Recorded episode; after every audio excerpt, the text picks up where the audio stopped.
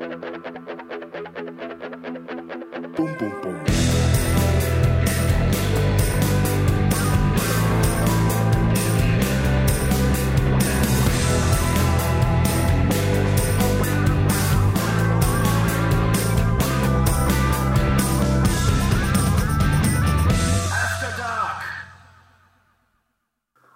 Kenny, ich freue mich, dass du hier bei mir in Hamburg im Studio bist.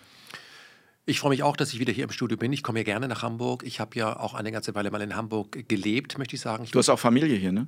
Ja, ich habe hier sehr viele Geschwister. Meine Mutter kommt ja aus Hamburg.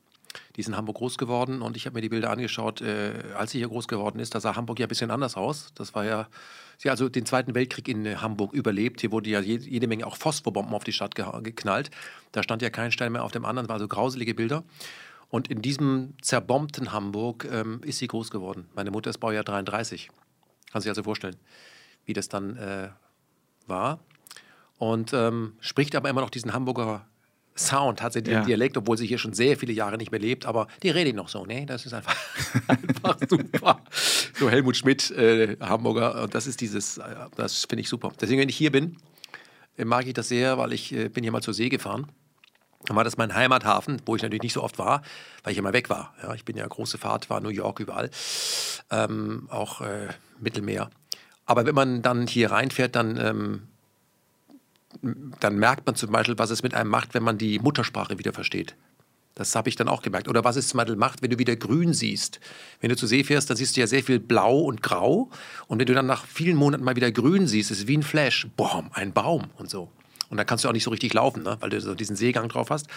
Und ähm, deswegen, immer wenn ich hier bin, äh, erinnere ich mich an diese äh, Zeiten, äh, die vielleicht ein bisschen ähm, sehr positiv dann in meinem Kopf da sind, weil Containerschifffahrt ist eigentlich unsexy, ist eigentlich besserer Busfahrer, habe ich das mal genannt, aber es hat mir trotzdem viel Spaß gemacht. Und deswegen, wenn ich nach Hamburg komme, treffe ich meine Geschwister, treffe nette Leute wie dich, ich mag den Sound, ich mag den Dialekt, ich gehe immer an den Hafen, immer in den alten Hafen, gucke mir immer ähm, diese Baseline an, ähm, dass die Stadt da ja auch nicht schläft und ähm, ich mag diese Hamburger Art.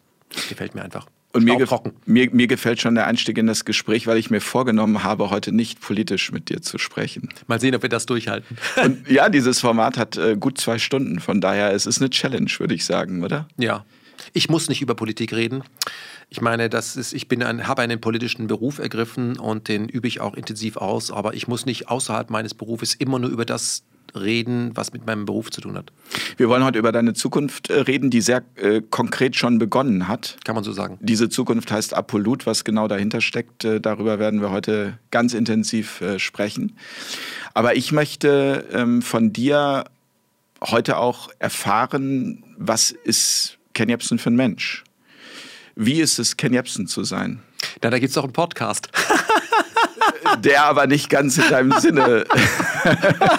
es, ist der, es ist der Wahnsinn, was sich in diesem Land abspielt. Nein, ich, ähm, Ja. ich versuche darauf zu antworten, aber weißt du, viele Fragen ändern sich dahingehend auch oder die Antworten darauf, weil wir uns ja verändern. So, ich kann nicht sagen, wer Ken Jebsen ist, also, ähm, weil es ja eine Kunstfigur. Aber ja, genau. Menschen. Also ich, vers ich versuche äh, vielleicht, wer die Person hinter Ken Jebsen ist. Darüber könnte ich vielleicht reden. wenn, wenn du morgens aufstehst, ähm, bist du dann meistens zufrieden? Sehr. Ich bin ein Mensch, der mit sehr wenig sehr glücklich äh, sein kann. Mir reicht eigentlich einigermaßen schönes Wetter. So, und wenn mein Körper schmerzfrei ist, das hatte ich auch schon mal anders. Deswegen, ich kann es sehr gut nachvollziehen, wenn ich morgens aufstehe und denke, hey, meine Schulter geht, mein Knie tut nicht weh, ich werde nicht daran erinnert, äh, nach einem Motorradunfall passiert das relativ lange, da geht irgendwas nicht und bin dann mit Krücken unterwegs. Ist echt unsexy und dann stellst du plötzlich fest, huch, das, was du bisher gar nicht so zu schätzen gewusst hast, nämlich einfach, dass du Treppen steigen kannst, ohne Probleme und die Hände beide frei hast, das äh, geht jetzt im Moment nicht. Und wenn das dann wieder geht, dann freue ich mich jeden Tag darüber. Also ich habe versuche immer auch in, in einem Ort, wo ich bin oder in der Stadt, wo ich bin, mich so zu fühlen wie an einem Ort, wo ich im Urlaub bin. Also wenn man in Paris an einer viel Straße sitzt, ich bin jetzt keiner, der äh, in Paris wohnt und äh, trinkt dort seinen ähm, Kaffee und isst sein Croissant, denkt man, Mann, ist das super. Aber eigentlich sitzt man an einer viel Straße in Paris. Die Leute, die dort wohnen, sagen ja und? Krach. So. Und ich versuche aber da, wo ich mich aufhalte, immer das so zu sehen, als wäre es ein Urlaubsort. So, das Leben ist ja auch ein Spiel. Ich habe es schon oft gesagt, es ist eine gut gemachte 3D-Grafik. und immer, wenn man ins Bett geht und schläft, wird dann oben gefragt, äh, in der Cloud, äh, wollen Sie die Figur, die Sie da sind, also in meinem Fall Ken Jebsen, weiterspielen? Und wenn du sagst ja, ja, und dann kannst du verschiedene Sonderpunkte bekommen, indem du dir einschenken lässt äh, in dieser Gegenwart. Das heißt, wenn dir in dieser Gegenwart irgendwas passiert, dann hast du das selber oben gebucht. Und wenn du genügend Punkte hast äh, und dann irgendwann tot bist, also ein neues Spiel beginnt, dann darfst du auf die nächste Benutzerebene. Und von daher habe ich schon den einen oder anderen Sonderpunkt gesammelt. Aber ich würde nie auf die Idee kommen, mich zu beschweren, dass schon ein Podcast über mich gemacht wird, der absurd ist, weil ich habe das selbst gebucht. Das Spannende ähm, an dir ist ja, dass wenn man ähm, sich mit dir beschäftigt, wirklich mit dir beschäftigt, man diesen Herzensmenschen Ken Jebsen erlebt und äh, wenn man aber über dich liest, was so der Mainstream sagt oder was in diesem Podcast gesagt äh, wird, dann ähm, schreit alles, ich muss auf Distanz gehen, also mit diesem Menschen, das ist ja unmöglich. Aber in dem Augenblick, wo man sozusagen dich kennenlernt, wo man sich mit dir beschäftigt, wo man sich mit deiner Arbeit beschäftigt, mit dem, was du tust, da kommt ganz viel ja, Herz rüber, da kommt ganz viel Liebe rüber, Liebe zum Leben rüber. Da kommt diese Neugier, von der du eben gesprochen hast, dass also das Leben Veränderung ähm, bedeutet. Und, und ich habe dich kennengelernt vor ein paar Jahren, weil ein Straßenmusiker mir ein Video von dir geschickt hat. Und ich habe mir das angeschaut und äh, habe dich gegoogelt und war geschockt, was da ja genau, was da über bei über äh, bei Wikipedia über dich stand. Und ich habe mich gefragt, also dieser Straßenmusiker, mit dem ich eine Freundschaft äh, hatte, was kann mir der nur für einen Idioten da schicken mit solchen äh, also der das geht ja gar nicht, was ist denn mit Michael los? Also ich war wirklich empört darüber. Und dann habe ich aber eines Abends im Internet äh, ein bisschen recherchiert, weil ich das immer nicht fassen konnte. Also, dass Michael mir da so einen Tipp von so einem rechten Spinner ähm, schickt. So, ne? Das war so das Bild, was ja bei Wikipedia zum Beispiel vermittelt wird. Und dann habe ich recherchiert und habe einen Vortrag von dir gefunden, den du gehalten hast an einer Waldorfschule. Mhm. Und da meine Kinder auch zu einer Waldorfschule gehen, habe ich mir so gedacht, was lädt denn jetzt die Waldorfschule so einen Menschen ein? Und dann habe ich mir diesen Vortrag angeschaut und dachte so, Wow, also das war so ein echter Gamechanger. Äh, das ist ja gar nicht dieser Mensch, der da bei Wikipedia beschrieben wird. Also das war so mein Aufwachmoment auch in Bezug auf, auf äh, äh, Wikipedia. Und jetzt frage ich mich, ähm, wie reagieren Menschen grundsätzlich auf dich im Moment, jetzt, wenn sie dich zum Beispiel hier in Hamburg auf der Straße sehen? Also ich bin direkt vor die Tür gefahren, deswegen bin ich noch keinem äh, begegnet. Aber ich kann nur sagen, ähm, ich verstehe heute, ähm, das wird jetzt einige Leute wieder zum, ja, wie kann er das vergleichen? Ich verstehe heute 33 besser. Wie funktioniert Propaganda? Ähm, Wahrheit entsteht im Kopf ja vor allem durch Wiederholung und wenn die anderen das auch sagen. Und wenn du die Medien synchronisierst, das haben die Nazis ja getan, dass du dann eben über verschiedene Menschengruppen oder Personen in allen Gazetten, die von der NSDAP kontrolliert wurden, dasselbe gelesen hast, dann muss ja was Wahres dran sein. Und du konntest dich auch nicht mehr ähm, anderweitig informieren, außer heimlich, also Radio London oder ein, ein Flugblatt der Resistance oder äh, Geschwister Scholl. Das war aber lebensgefährlich. Das heißt, Jemand, der in dieser Zeit groß geworden ist äh, und noch aus einer anderen Zeit kam, Weimarer Republik, den hast du nach äh, ein paar Jahren gedreht bekommen, weil er immer dasselbe bekommt. Und dann merkst du ja auch jetzt gerade hier, es gibt Themen, wenn es um Impfen oder nicht Impfen geht, da sprichst du mit deinen Freunden nicht mehr drüber, weil du weißt schon, dass sie anderer Meinung sind. Du willst nicht noch diese Stimmung vergiften, ihr wollt doch nur am Supermarkt ein Würstchen essen. So, also redest nicht mehr drüber. Aber eine Generation, die nur damit groß geworden ist, kennt nur diese Wahrheit und würde nie auf die Idee kommen, das zu hinterfragen. Ich habe mich gewundert, ähm, wie schnell das geht. Also Goebbels hat noch sechs Jahre gebraucht, äh, Google braucht 16 Monate und wir haben alle dasselbe zu denken. In Deutschland, das ist das, was ich hier bemängel, ähm, ist man irgendwie komisch drauf, dass man seine eigene Geschichte und vor allem die, die Mechaniken und die Muster, die eben diesen Gleichschritt, zu diesem Gleichschritt führen, dass man die nicht wiedererkennt. Also ähm, man muss ja die, die Frage stellen, wie war es möglich, äh, bei den Nationalsozialisten ein doch sehr gebildetes Volk, Weimarer Republik, nach dem Ersten Weltkrieg in den Zweiten Weltkrieg zu führen? Wie war das möglich? Da war ja das Straßenbild noch beherrscht von vielen Verstümmelten. Wie war das möglich? Ja, durch Propaganda, und auch, dass viele, ähm, die das mitverkauft haben und mit nachgeplappert haben, ohne das äh, zu, ähm, wirklich zu glauben, dass das Menschen waren, die hatten eine soziale Fallhöhe. Also jemand, der eine soziale Fallhöhe hat, der irgendwo im Staatsdienst oder äh, an, angestellt wird oder einen hohen Job hat, der hat ja richtig was zu verlieren, während der kleine Arbeiter ja nichts zu verlieren hat. Aber der kleine Arbeiter orientiert sich oft an dem höher gestellten Professor oder dem äh, Fernsehphilosophen, denkt, wenn der das sagt, so würde ich ja auch gerne reden können, so, dann wird was Wahres dran sein. Das heißt, ich habe heute verstanden, dass 33 vor allem durch durch die Intellektuellen möglich war. Man sagt ja immer, das ist das Problem der Linken, man kann dem Volk nicht trauen. Man kann den Intellektuellen nicht trauen. Das Volk, der Baggerfahrer zum Beispiel, ja, hat mir auch Daniel Ganser äh, äh, mal bestätigt, der jetzt nicht das Abitur hat, der erkennt aber sehr oft, äh, da wird einfach gelogen. Der Intellektuelle weiß das auch, weiß aber auch, wenn er das äußert, verliert er seinen Job, weil der Intellektuelle sagt sich, okay, ich kann nichts dagegen unternehmen, aber vielleicht kann ich irgendwie an der Maske mitverdienen, vielleicht kann ich einfach mitimpfen, vielleicht kann ich aus meiner Dönerbude eine Testzentrum machen und noch mit abgreifen. Das erleben wir ja die ganze Zeit. Also ich erlebe, wie schnell eine Gesellschaft ähm, opportunistisch schwenkt und je, je, je, höher der Bildungsgrad, desto höher die Affinität zum Opportunismus. Ist jetzt ein Pauschalurteil, habe ich nur sehr oft erlebt. Und von daher ist es eben so, ähm, ich kann nicht pauschal sagen, ähm, äh, wie mir auf der Straße begegnet wird, weil jede Begegnung ist eine andere. Was ich nur festgestellt habe, ich war heute Morgen, bin ich aus Berlin losgefahren und stand bei meinem kleinen Italiener vor der Tür, wo ich immer meinen Kaffee getrunken habe. Und ähm, da ist jetzt einfach so ein Brett im Fenster, weil man nicht reinkommen darf wegen Hygienekonzept, aber er verkauft den Kaffee einfach nach draußen, was ich auch genauso sympathisch finde.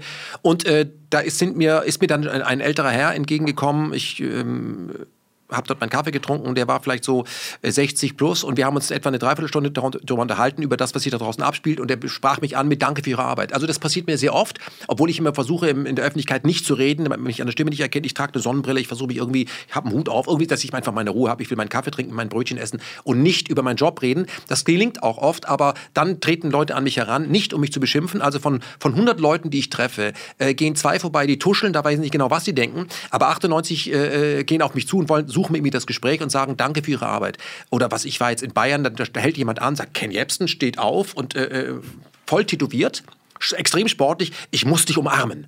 Also sowas gibt es auch. Ja. Also wenn, wenn, äh, wenn diejenigen, die diese Propaganda verbreiten, zum Beispiel durch einen Podcast und das, was in der Zeitung steht, glauben, ähm, dass die Propaganda dahin geht, funktioniert, dass sie allen damit das Gehirn waschen können, da muss ich sagen, überhaupt nicht, sondern im Gegenteil, sehr viele Leute sind eben äh, auch, auch dahingehend aufgewacht, äh, dass sie zum Beispiel mal auf Demonstrationen selber waren und gelesen haben, wie dann über die Demonstration geschrieben wurde, sagen, die trauen den Medien generell nicht mehr. Ich meine, spätestens nach Relotius Spiegel oder den Hitler-Tagebüchern dann kann man nicht mehr sagen, dass die Presse ihren Job macht, sondern das ist einfach ein Dilettantenladen. Und das hat sich nicht geändert. Und wenn die dann über jemanden schreiben, dann sind sehr viele äh, da draußen, die, die sagen, danke für den Tipp, ich kannte die Person gar nicht. Du machst sie eigentlich durch die Art, wie du über sie schreibst, erst interessant und machen sich selber schlau. Es ist natürlich heute etwas schwieriger über KenFM oder mich, Ken Jebsen, die Kunstfigur, Reporter etwas zu erfahren, weil ich ja bei Google aus der Suchmaschine bin. Da muss ich sagen, das hat ja noch kein Journalist geschafft. Das gab es nicht mal in der McCarthy-Ära. Da konntest du in der Zeitung noch was lesen über ähm, Ellsberg. Aber über mich, äh, wenn du heute bei Google Ken Jebsen oder Ken FM eingibst, liest du äh, äh, nur, wie du über mich zu urteilen hast. Also ist dann eben Wikipedia, da ist dann eben, was ich, ähm, die üblichen Verdächtigungsportale, ähm, Psiram und wie sie alle heißen, ja, äh, wie, wie ich einzuordnen bin. Und da kann man ja dann ablesen, die Regierung und die, ähm, die, äh, die Informationsmanagementmaschinen im Hintergrund, ich nenne es hier mal ähm, Google Gestapo, die glauben, dass die Menschen so dumm sind, dass man, äh, wenn sie etwas googeln, dass man denen vorher sagen muss, wie sie es einordnen müssen, weil sie sonst zu dumm sind. Das zeigt ja, welche Haltung oder welches Bild der, ähm, der Staat über den Bürger hat. Der Bürger ist so dumm, dass wenn der nach einem Begriff oder einer Person googelt, dann könnte er sich da mental den vergiften. Deswegen muss man vorher sagen, Achtung, toxisch. Deswegen findest du alles Mögliche im Netz, wie man mich zu beurteilen hat, nur mich eben nicht.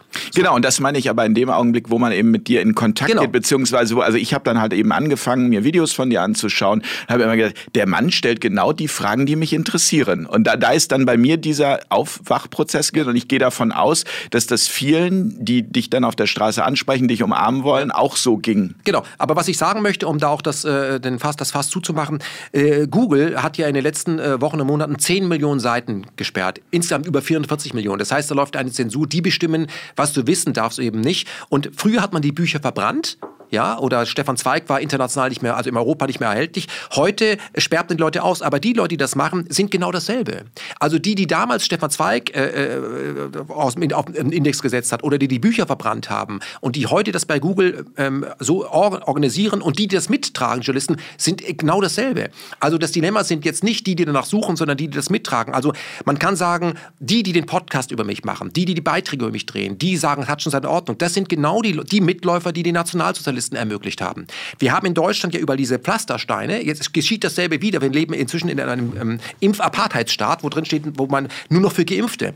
Ähm, morgen steht wieder ähm, äh, nur für Nichtjuden. Das kommt wieder. Oder ich, man muss mal fragen, nur Geimpfte dürfen in diesen Laden. Äh, ich bin jetzt nicht geimpft und Jude, dann darfst du auch nicht rein. Das kann man streiten, nur für Moslems. Wenn jemand das an seinen Laden schreiben würde, nur für Moslems oder man muss Christ sein oder so, dann würde ein persönlich der Ekel sagen, was ist denn das wieder? Wenn es aber um Impfen und Nicht-Impfen geht, was dieselbe Art von Apartheid ist, dann tragen sehr viele Leute das mit und daran kann man ablesen, dass sie etwas Grundlegendes nicht verstanden haben. Man kann sie zu Faschisten machen, ohne dass sie das merken. Und das eben, wir sind inzwischen von Faschisten umgeben und viele haben einen Presseausweis. Und da kann ich nur sagen, ich habe das getan, was viele äh, Journalisten vor mir auch schon getan haben, in dunkler Die haben das Land verlassen. Ich lebe im Exil weil mich ähm, diese Kollegen, nenne ich mal, anekeln. Die Bevölkerung selber ähm, äh, trägt das nicht unbedingt mit. Die meisten, die, das, die sich impfen lassen, tun das aus Angst und nicht aus Überzeugung oder behaupten, sie wären geimpft, sind es aber eben nicht oder reden nicht darüber. Aber was Journalisten ja auch im, im, im Podcast so tun, die jagen ja gezielt andersdenkende Journalisten. Eigentlich müsste ein Journalist, einen andersdenkenden Journalist, der angegriffen ist, verteidigen nach dem Motto, Entschuldigung, das ist jetzt nicht mein Kumpel, der Herr Reitschuster, was der wieder denkt, aber der darf das, der soll das, denn davon lebt Demokratie. Denn nur wenn der mit seiner Meinung bleiben darf, darf auch ich bleiben, weil ich ja auf der anderen Seite stehe. Die Wahrheit setzt sich aus vielen Facetten auf einen Blick auf etwas zusammen. Aber viele Journalisten machen sie, sagen ja, ich machen den Bückling vor dem Auftraggeber, sagen, ich bin bereit, über Herrn Jepsen schlecht zu berichten, bis er, äh, wenn du bereit bist, über Herrn Jepsen verzerrend zu berichten durch Manipulation, manipulative Berichterstattung, dann kriegst du auch morgen noch einen Job. Und viele brauchen diesen Job so dringend, dass sie das eben machen. Und das ist eben so, ähm, das ist Denunziationsjournalismus, das ist digitale Deportation. Diese, mit diesen Menschen könntest du nicht morgen, sondern heute schon wieder den Nationalsozialismus, ja, also die, die, ähm, die Pharma-Mafia, die Pharmafaschisten nenne ich sie mal, die sind schon etabliert. Und ich sage diesen Leuten äh, ins Gesicht, ich schreibe mir das ja alles auf. Ich bin da so wie Wiesenthal. Ich schreibe mir das alles auf und in meinem nächsten Leben werde ich ein Blade Runner und bin gekommen, um abzuschalten. Also man kann heute nicht mehr sagen, das haben wir alles nicht gewusst. Wir haben es heute mit einer ganzen Armada von Mittätern zu tun, die an diesem Faschismus mitverdienen. Und wenn einer von denen nochmal irgendwie äh, sein Wort verliert über was er in der DDR getan hätte, bei der Staatssicherheit oder in Nazi-Deutschland, muss ich sagen, Entschuldigung, du bist diese Menschen sind diejenigen, die den Nationalsozialismus ermöglicht haben. Ohne die wäre es nicht gegangen. Das ist die breite opportunistische Masse mit Presseausweis, die Opportunisten in den Fernsehsendungen, die mitlügen, die die Sendungen machen für die Pharmaindustrie, diese ganzen Doktores, die dann sagen, ja, hier die 91-jährige Frau ist überraschend gestorben. Das Durchschnittsalter des Deutschen liegt bei 82. Wenn eine 91-jährige Frau stirbt, mit oder ohne Corona, ist das bedauerlich, aber es ist der Lauf der Welt. Und dass diese Leute dann plötzlich zu allen anderen sagen, Entschuldigung, ihr tretet an mich heran und sagt, ich wäre ein Unmensch, weil ich sage, da ist ein Mensch gestorben. Den Leuten muss ich Folgendes sagen. Und das ist das, was ich ähm, zu diesem Thema Impfen nur noch sagen möchte.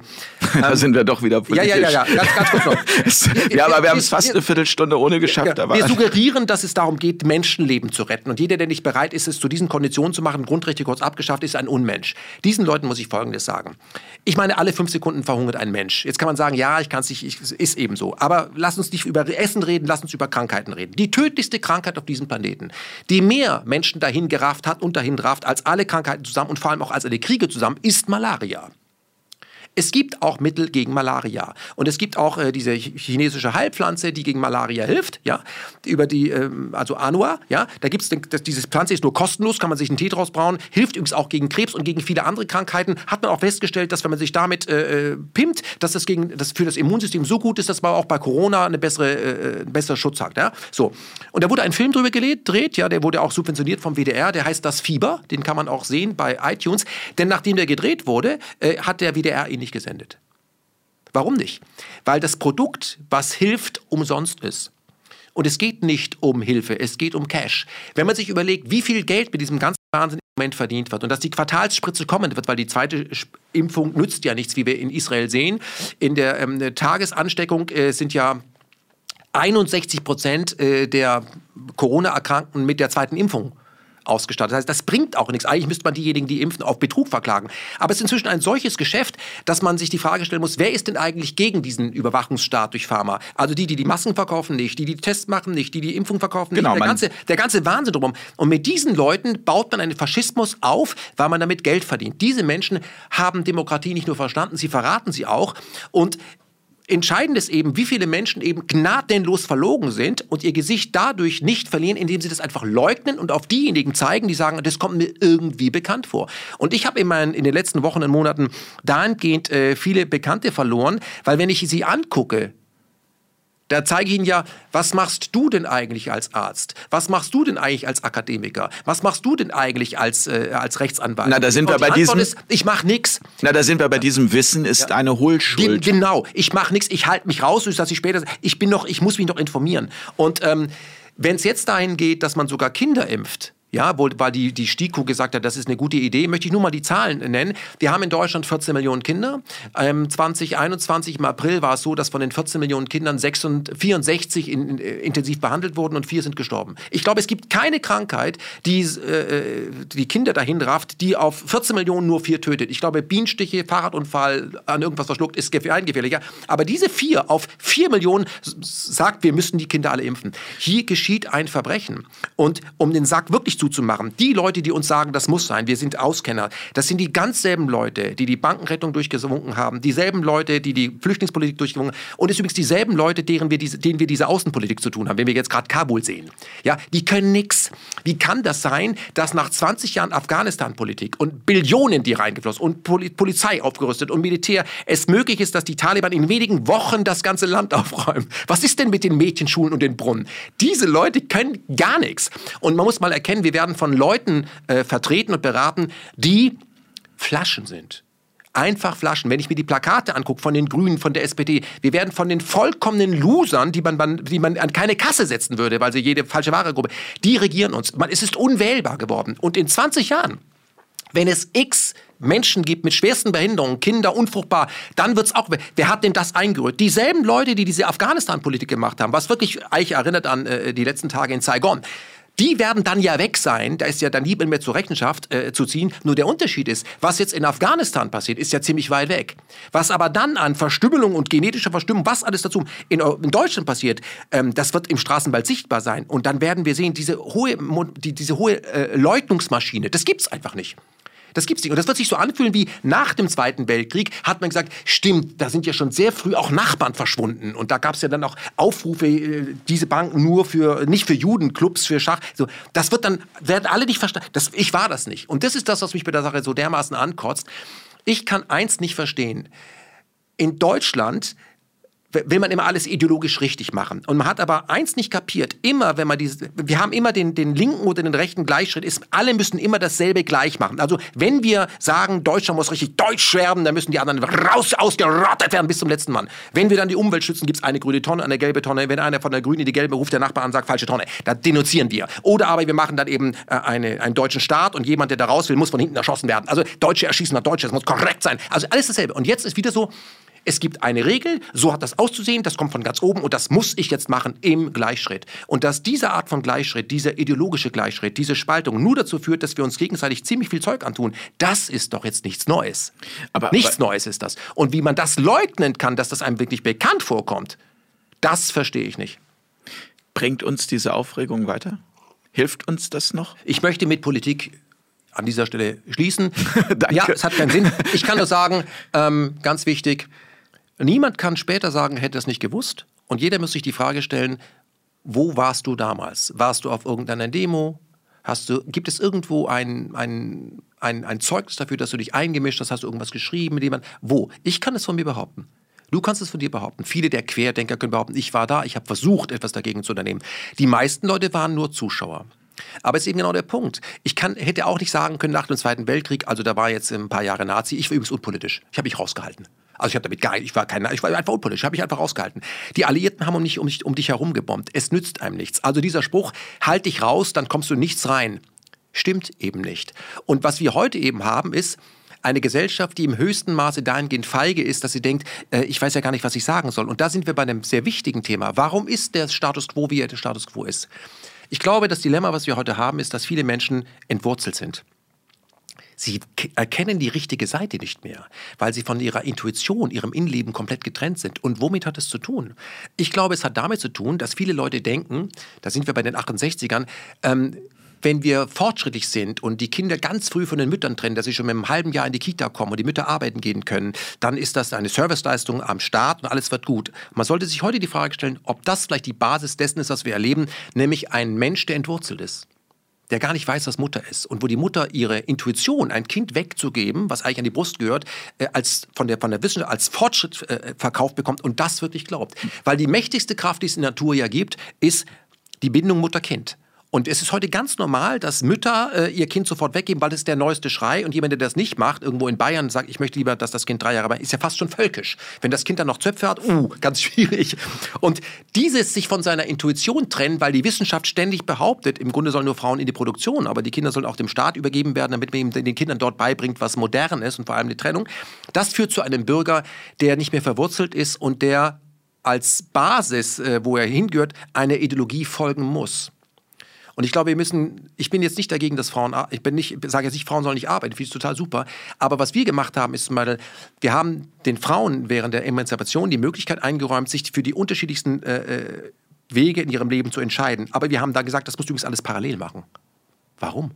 Ich finde es super, wenn eine Frau, nachdem sie ein Kind bekommen hat, wieder arbeitet. Aber sie soll eben ein Kind bekommen, das in der Kita haben und dann arbeiten. Nein, erst das Kind drei Jahre erziehen, danach arbeiten. Heute ist es eben so, es gibt jetzt ganz viele Möglichkeiten für die Frauen und die hat die Frau gefälligst wahrzunehmen und zwar parallel, weil sonst tritt sie ja die Emanzipation mit Füßen. Und die stärksten Verkäufer auf diesem Gebiet sind eben auch sehr viele Frauen, oft übrigens ohne Kinder, viele Professorinnen ohne Kinder. Und das sehen wir auch bei, der ganzen, bei dem ganzen Gender-Wahnsinn. Man erklärt den Menschen, dass alles, was sie so intuitiv empfinden, was, was sie unter, unter Soul verstehen, dass es alles archaisch ist, es ist unmodern, es muss weg, sondern es, das wird alles heute wissenschaftlich definiert und die moderne Frau, der moderne Mann, der spricht gegendert, der macht alles das, was in diesen Fachbüchern drin steht, weil das ist richtig. Und es haben schon mal äh, Menschen so gedacht, es gab ja dieses Erziehungsbuch unter den Nazis für die Frauen, wie die Kinder zu erziehen sind, also hart und scheinen lassen und so, haben die Frauen damals auch gedacht. Und die damalige Rasselehre äh, war auch übrigens wissenschaftlich erforscht, auch das Robert-Koch-Institut, war alles wissenschaftlich. Das ist dieser Autoritätswahnsinn, dieser Autoritätsglaube in dem weißen Kittel, der am Ende im Milgram-Experiment endet. Und das ist das, was wir heute erleben. Wir erleben ein Gehorsamsexperiment, dass man nicht mehr wagt, das, was man fühlt, zu denken, denken, weil man möchte nicht dumm dastehen. Und ich glaube einfach, wenn man wissen will, wie man wirklich ist, und was man wirklich, wie man wirklich tickt, sollte man sich die Frage stellen, wie kommt der Mensch denn auf die Welt? Erstens ist auf die Welt kommen ein Gemeinschaftswerk. Niemand kommt allein auf die Welt. Da ist immer mindestens einer beteiligt, also die Mutter zum Beispiel. Und dann ist ein Säugling in den ersten Jahren ein Bündel von, von, von, von Emotionen. Ein Kleinkind ist nicht intellektuell. Ein Kleinkind zeigt seine Emotionen. Und wir trainieren uns als Menschen immer mehr das ab. Man soll seine Gefühle im Griff behalten. Das soll man machen. Und man soll sich intellektuell reflektieren. Das ist der Mensch. Das ist der Mensch auch. Aber das ist der Mensch nicht nur. Und ich glaube, wenn wir anfangen würden zu hinterfragen, sag mal, vielleicht gehen wir miteinander schlecht um, weil wir nur noch miteinander reden, aber nicht miteinander fühlen. Wenn wir damit aufhören würden und uns vielleicht die Frage stellen, was macht das Menschsein aus? Das Menschsein macht eben nicht nur aus, dass wir gesund sind, sondern auch, wie sich das Leben anfühlt. Ein gutes Leben ist nicht unbedingt lang, ein gutes Leben ist, ist, ist, ist, ist, ist intensiv. Was macht das aus? Dann würden wir vollkommen anders über unser Dasein reden. Aber wie sich unser Leben anfühlt oder nicht anfühlt, das sagt das RKI, das sagt die Regierung. Die Regierung sagt eben auch, das ist Glück glücklich, so muss das sein. Das steht ja im, im, Buch von Schwab. So sieht das aus. Und dann müssen wir das fressen. Und ich glaube einfach. Ähm, das ist Transhumanismus. Das, das ist, ist, das ist sozusagen ja. weg von der Natur. Genau. Also hier liegt jetzt gerade zufällig dieses Buch, das genau. geheime Netzwerk der genau. Natur. Das zeigt, wie genial die Natur genau. eigentlich Aber ist. Aber sie wollen sich verbessern. Der Mensch muss das verbessern. Der Mensch sagt, ein gutes Leben ist möglichst lang und so. Wenn jemand mit 90 gestorben ist, das war ein Fehler, muss eigentlich 190 werden. Und wer das noch nicht hat, der ist die alte Menschheit. Ich glaube, immer mehr Menschen spüren das und, und, und gehen zurück zur Natur. Ich habe jetzt gerade einen Permakulturkurs gemacht, vier Tage, und habe festgestellt, oh, ich weiß gar nichts. Aber es ist total spannend. Also wie man, wie man Apfelbäume züchtet, wusste ich eigentlich gar nicht, wie man die da ähm, veredelt und sagt, wow, cool, was man geht, weil ich äh, möchte gerne Selbstversorger dahingehend werden, dass ich, dass ich sage, aha, so züchtet man Kartoffeln, das kann man mit Kürbissen machen. Ähm, um einfach um zu wissen, es ist ein Geschenk. Es ist mit Arbeit, wo man einen Garten macht, auch Spaß. All das. Ich habe was von, ich habe Ahnung von Motorradmotoren, aber wo ich denke, ist ja super, aber wie, wie kann man das essen? Ja, und so weiter. Das, da, da, sagt man, wow, ich weiß, also habe als Journalist unglaublich viele Bücher gelesen über Außenpolitik, aber nichts über Gärtnern. Ich glaube, da ist ein Defizit. Ich muss da mal was ändern. ja. Und Ab und 50 das, geht ja, das los, ja, dass man sich ja, damit beschäftigt. Und, und, und, das ist das. Und, von, und da ist es eben so, ich meine, was im Moment passiert, das macht der Staat ja immer, dass er Andersdenkende, und ich bin ja ein Andersdenkender, ein Selbstdenkender, dass er die irgendwie diffamiert, wenn der dahingehend die Ruhe stört, dass er andere auf die Idee bringen könnte, auch selber zu denken. So. Von daher habe ich keine Probleme damit. Die meisten Leute haben das sehr wohl verstanden und nicht alle sind vollkommen bescheuert, aber sehr viele sind in diesen Gleichschritt verfallen und gucken sich ARD und ZDF noch an, äh, weil sie Angst haben, ähm, äh, auf eine Wahrheit zu stoßen, die ihnen gar nicht gefällt und vor allem, wo sie dann auch selber Verantwortung übernehmen muss. Was soll ich denn jetzt als nächstes tun? Das soll mir irgendein Politiker sagen ja, äh, kann man machen, aber aber das, aber genau das passiert eben dann. Das hast du gerade auch so schön gesagt, wenn man, also wenn man mit sich selbst nicht in Kontakt ist, wenn man von sich selbst abgekapselt ist, auch genau. von seinen eigenen Gefühlen und ja. äh, wenn man glaubt, dass äh, das Leben aus Schicksal besteht, dass das, dass das Äußere das Innere bestimmt. Und es ja. ist ja eigentlich umgekehrt. Das Innere, aus dem Inneren erfolgt das Äußere und nicht aus dem Äußeren das Innere. Und weißt du, was ich ähm, sage? Für mich ist es eben so, ich weiß nicht, wie die Leute glauben, dass ich ticke. Also Ken Jebsen ist eine Kunstfigur. Die habe ich äh, erfunden, nachdem ich in diesen journalistischen Beruf gegangen bin. Mustafa Kashefi ist dein heißt, richtiger Name. Nein, auch nicht. Das steht bei Wikipedia, das ist falsch. Ich, Mustafa Kashefi ist auch ein Fake-Name. Habe ich mal erfunden in dem, in dem Aufsatz, den ich damals für Radio Fritz geschrieben habe. So, jetzt bin ich Mustafa, gespannt. Ich heiße eigentlich Kevan Sufisirwasch. So, jetzt sagst du, wie, siehst du, und das kam halt immer. Wie heißen Sie, wie geschrieben? Das war immer falsch geschrieben. Ich habe auch immer oft falsche Dokumente vom, vom Staat bekommen, falsch geschrieben. Ken Jebsen. Was steht denn in deinem Ausweis? In meinem Ausweis steht Kevan Sufisirwasch. Okay. Und da steht aber auch Ken Jebsen als Künstlername drin, weil damit arbeite ich so. Und Jebsen mhm. ist der, der, der, Hamburger Name meiner Mutter. Der hat sich einfach angeboten. Aus mhm. meinem Vornamen habe ich einfach Ken gemacht, weil in meiner Familie gibt es schon einen Kai damit er nicht sagt, ich möchte meinen Namen nach, aber ich habe das einfach so gemacht. So. Und ähm, der, einfach um nicht bei jedem Interview äh, die Frage gestellt wird, wo kommt Ihr Vater her? Das habe ich mir ja zigtausend Mal anhören müssen. Das war in den 70ern noch viel stärker nach dem Motto, wo kommt dein Vater her? Wann gehst du da zurück? Ich gesagt, ja, wo, wo, wo, wo ich geboren wurde? Ja, genau. Und dann sage ich nach Krefeld. Nee, ich bin ja in Krefeld, ich bin ein Rheinländer.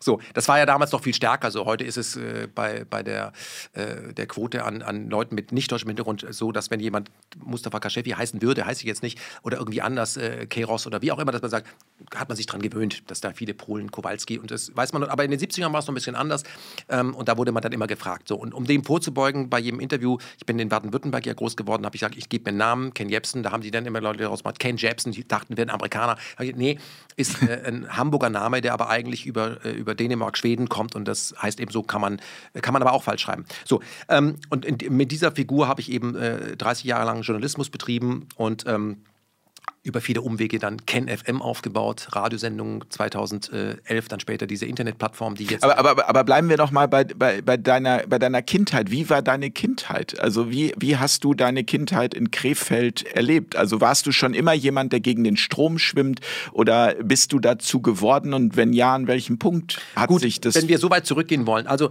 ähm, ich habe ja einen iranischen Vater und eine deutsche Mutter, mhm. die aus Hamburg kommt. Und so, meine Mutter war Schauspielerin und war, hat hier gelernt äh, am Hamburger Schauspielhaus unter ähm, Gustav Gründgens, wenn der Name dir noch was sagt. Ja, also ich sage nur äh, Gustav Gründgens als äh, Miss Fisto, großartig. Mhm. Ja? So, war übrigens auch bei Gauss, kann ich nur empfehlen, sich das anzugucken. Ähm, also, und mein Vater ähm, kommt aus einer iranischen Großfamilie und äh, ist hier, hat in Deutschland hier studiert, ist aber dann, nachdem er mit dem Studio fertig war, wieder in den Iran zurückgegangen, weil er gesagt hat, es ist ihm hier zu kalt, es gefällt ihm nicht und so ist zurück in seine Großfamilie und er selbst ist das 24. Kind. Ich komme also wirklich aus einer iranischen Großfamilie. Okay. So. Und das heißt, wenn sich meine Familie trifft, sind mindestens 600 Leute am Set.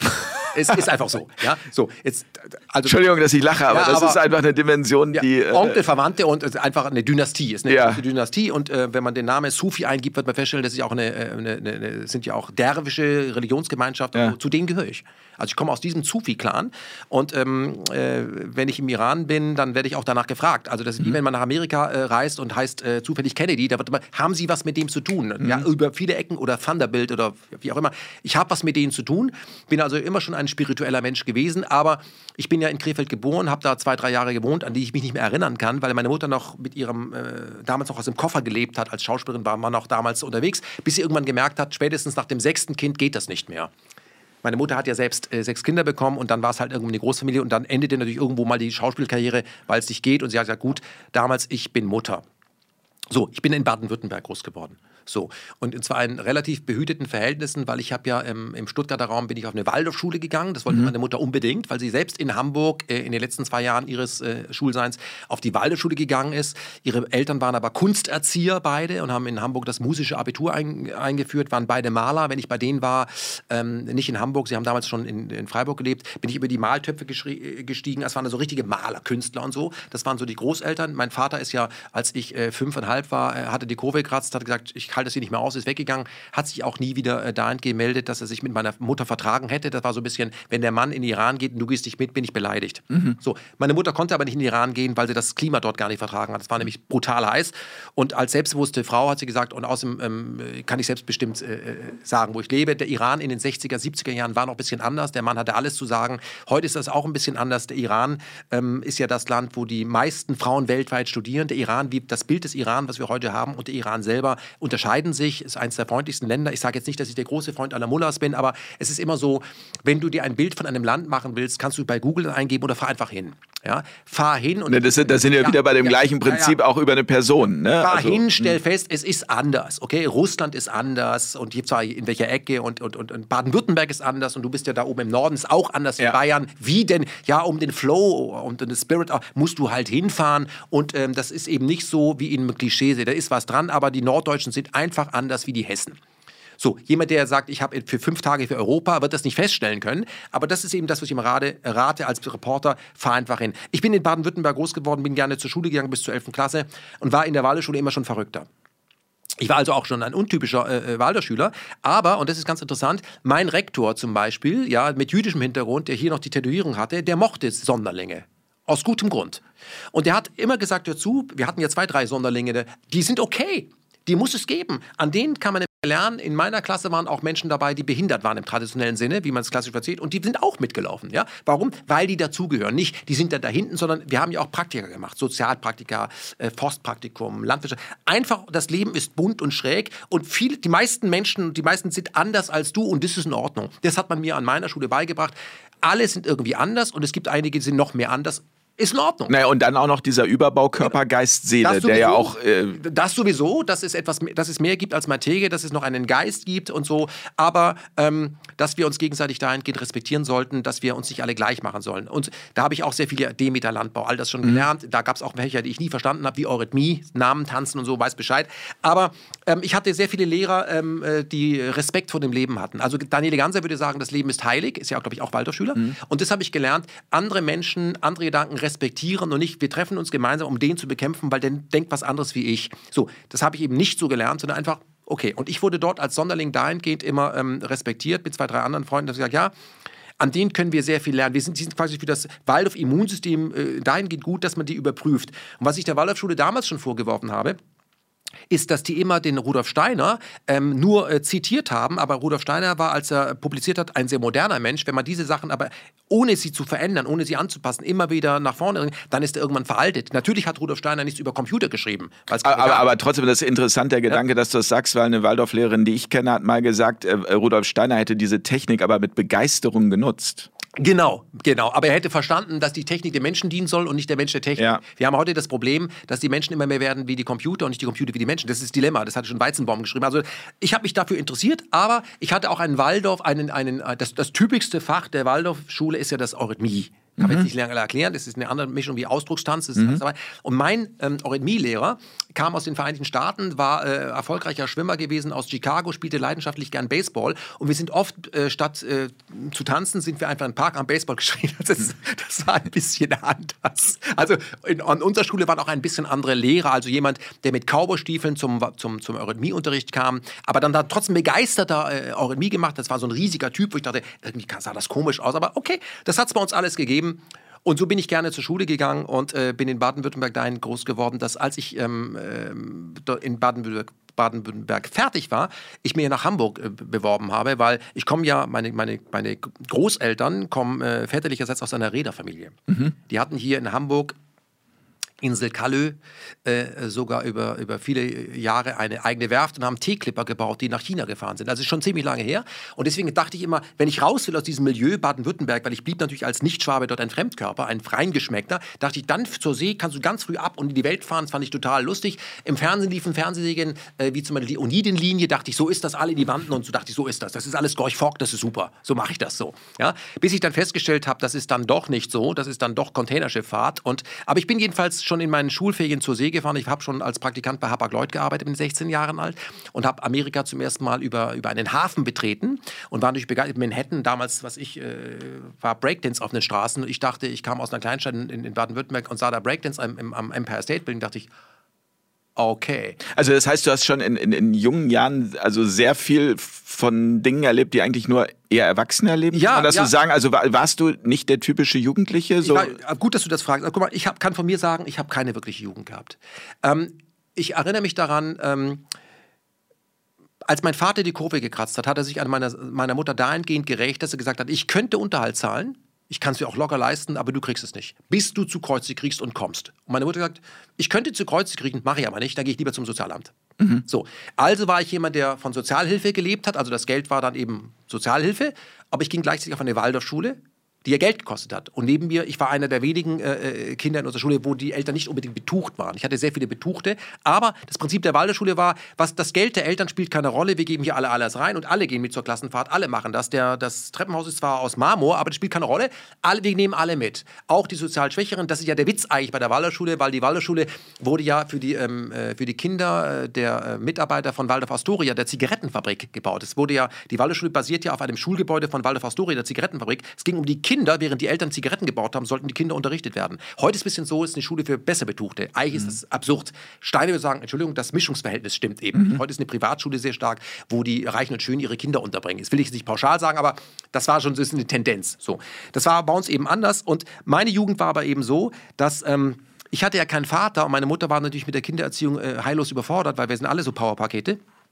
Und ähm, dass, wir gesagt, dass ich zu meiner Mutter gesagt habe, damals schon ganz jung, so mit, äh, mit, mit, mit, mit äh, zehn, ich mache einen Deal mit dir, ähm, du lässt mich in Ruhe und ich werde dich kriminell. das war der Deal. Und in der Kleinstadt, wo ich gewohnt habe, war das eben so, ich habe sehr früh angefangen zu arbeiten, also spätestens seit ich elf bin, habe ich in Fabriken gearbeitet. Ich kenne dieses Buch von Wallach ganz unten von innen, mhm. weil ich gemerkt, gemerkt habe, ich, ich möchte mir Dinge kaufen. Ich habe fest, festgestellt, was Geld ist, weil als mein Vater ging, war plötzlich keins mehr da. Vorher war jede Menge Geld da, Geld spielte keine Rolle, aber dann war plötzlich kein Geld mehr da. Und so, aha, das ist Geld, Geld bedeutet, dass du das dann alles nicht mehr hast. Und um zu einem Fahrrad zu kommen oder zu einem Lebensmittel zu kommen, was ich gerne gehabt hätte, oder zu irgendwas anderem zu kommen, die Klamotten, musste ich selber arbeiten. Weil im, als Sozialhilfeempfänger hast du das Recht auf drei Hemden und zwei Hosen oder so. Also es ist ab, und fällst natürlich gegen die, die dann von Hugo Boss eingekleidet werden. Das war damals total hip. Oder Lacoste, Lacoste ne, das Krokodil. Du auf, dass du immer dieselben. Um da, da habe ich gesagt, okay, brauche ich alles nicht, aber ich hätte gerne ein Fahrrad gehabt. Ich würde mir gerne das. Ich wollte, ich wollte Bücher kaufen. Ich wollte Platten kaufen. Ich war ein Musikfreak. Ich habe Musik gehört. Und äh, Platte damals 17 Mark war wahnsinnig viel Geld. Wie komme ich zu dem Geld? Also nicht von meiner Mutter. Es gibt kein Taschengeld. Das musst du dir selber arbeiten. Und deswegen habe ich sehr, sehr früh angefangen, alles, was es an Jobs gab, zu tun. Das bedeutete aber, dass ich keine Hausaufgaben machen konnte.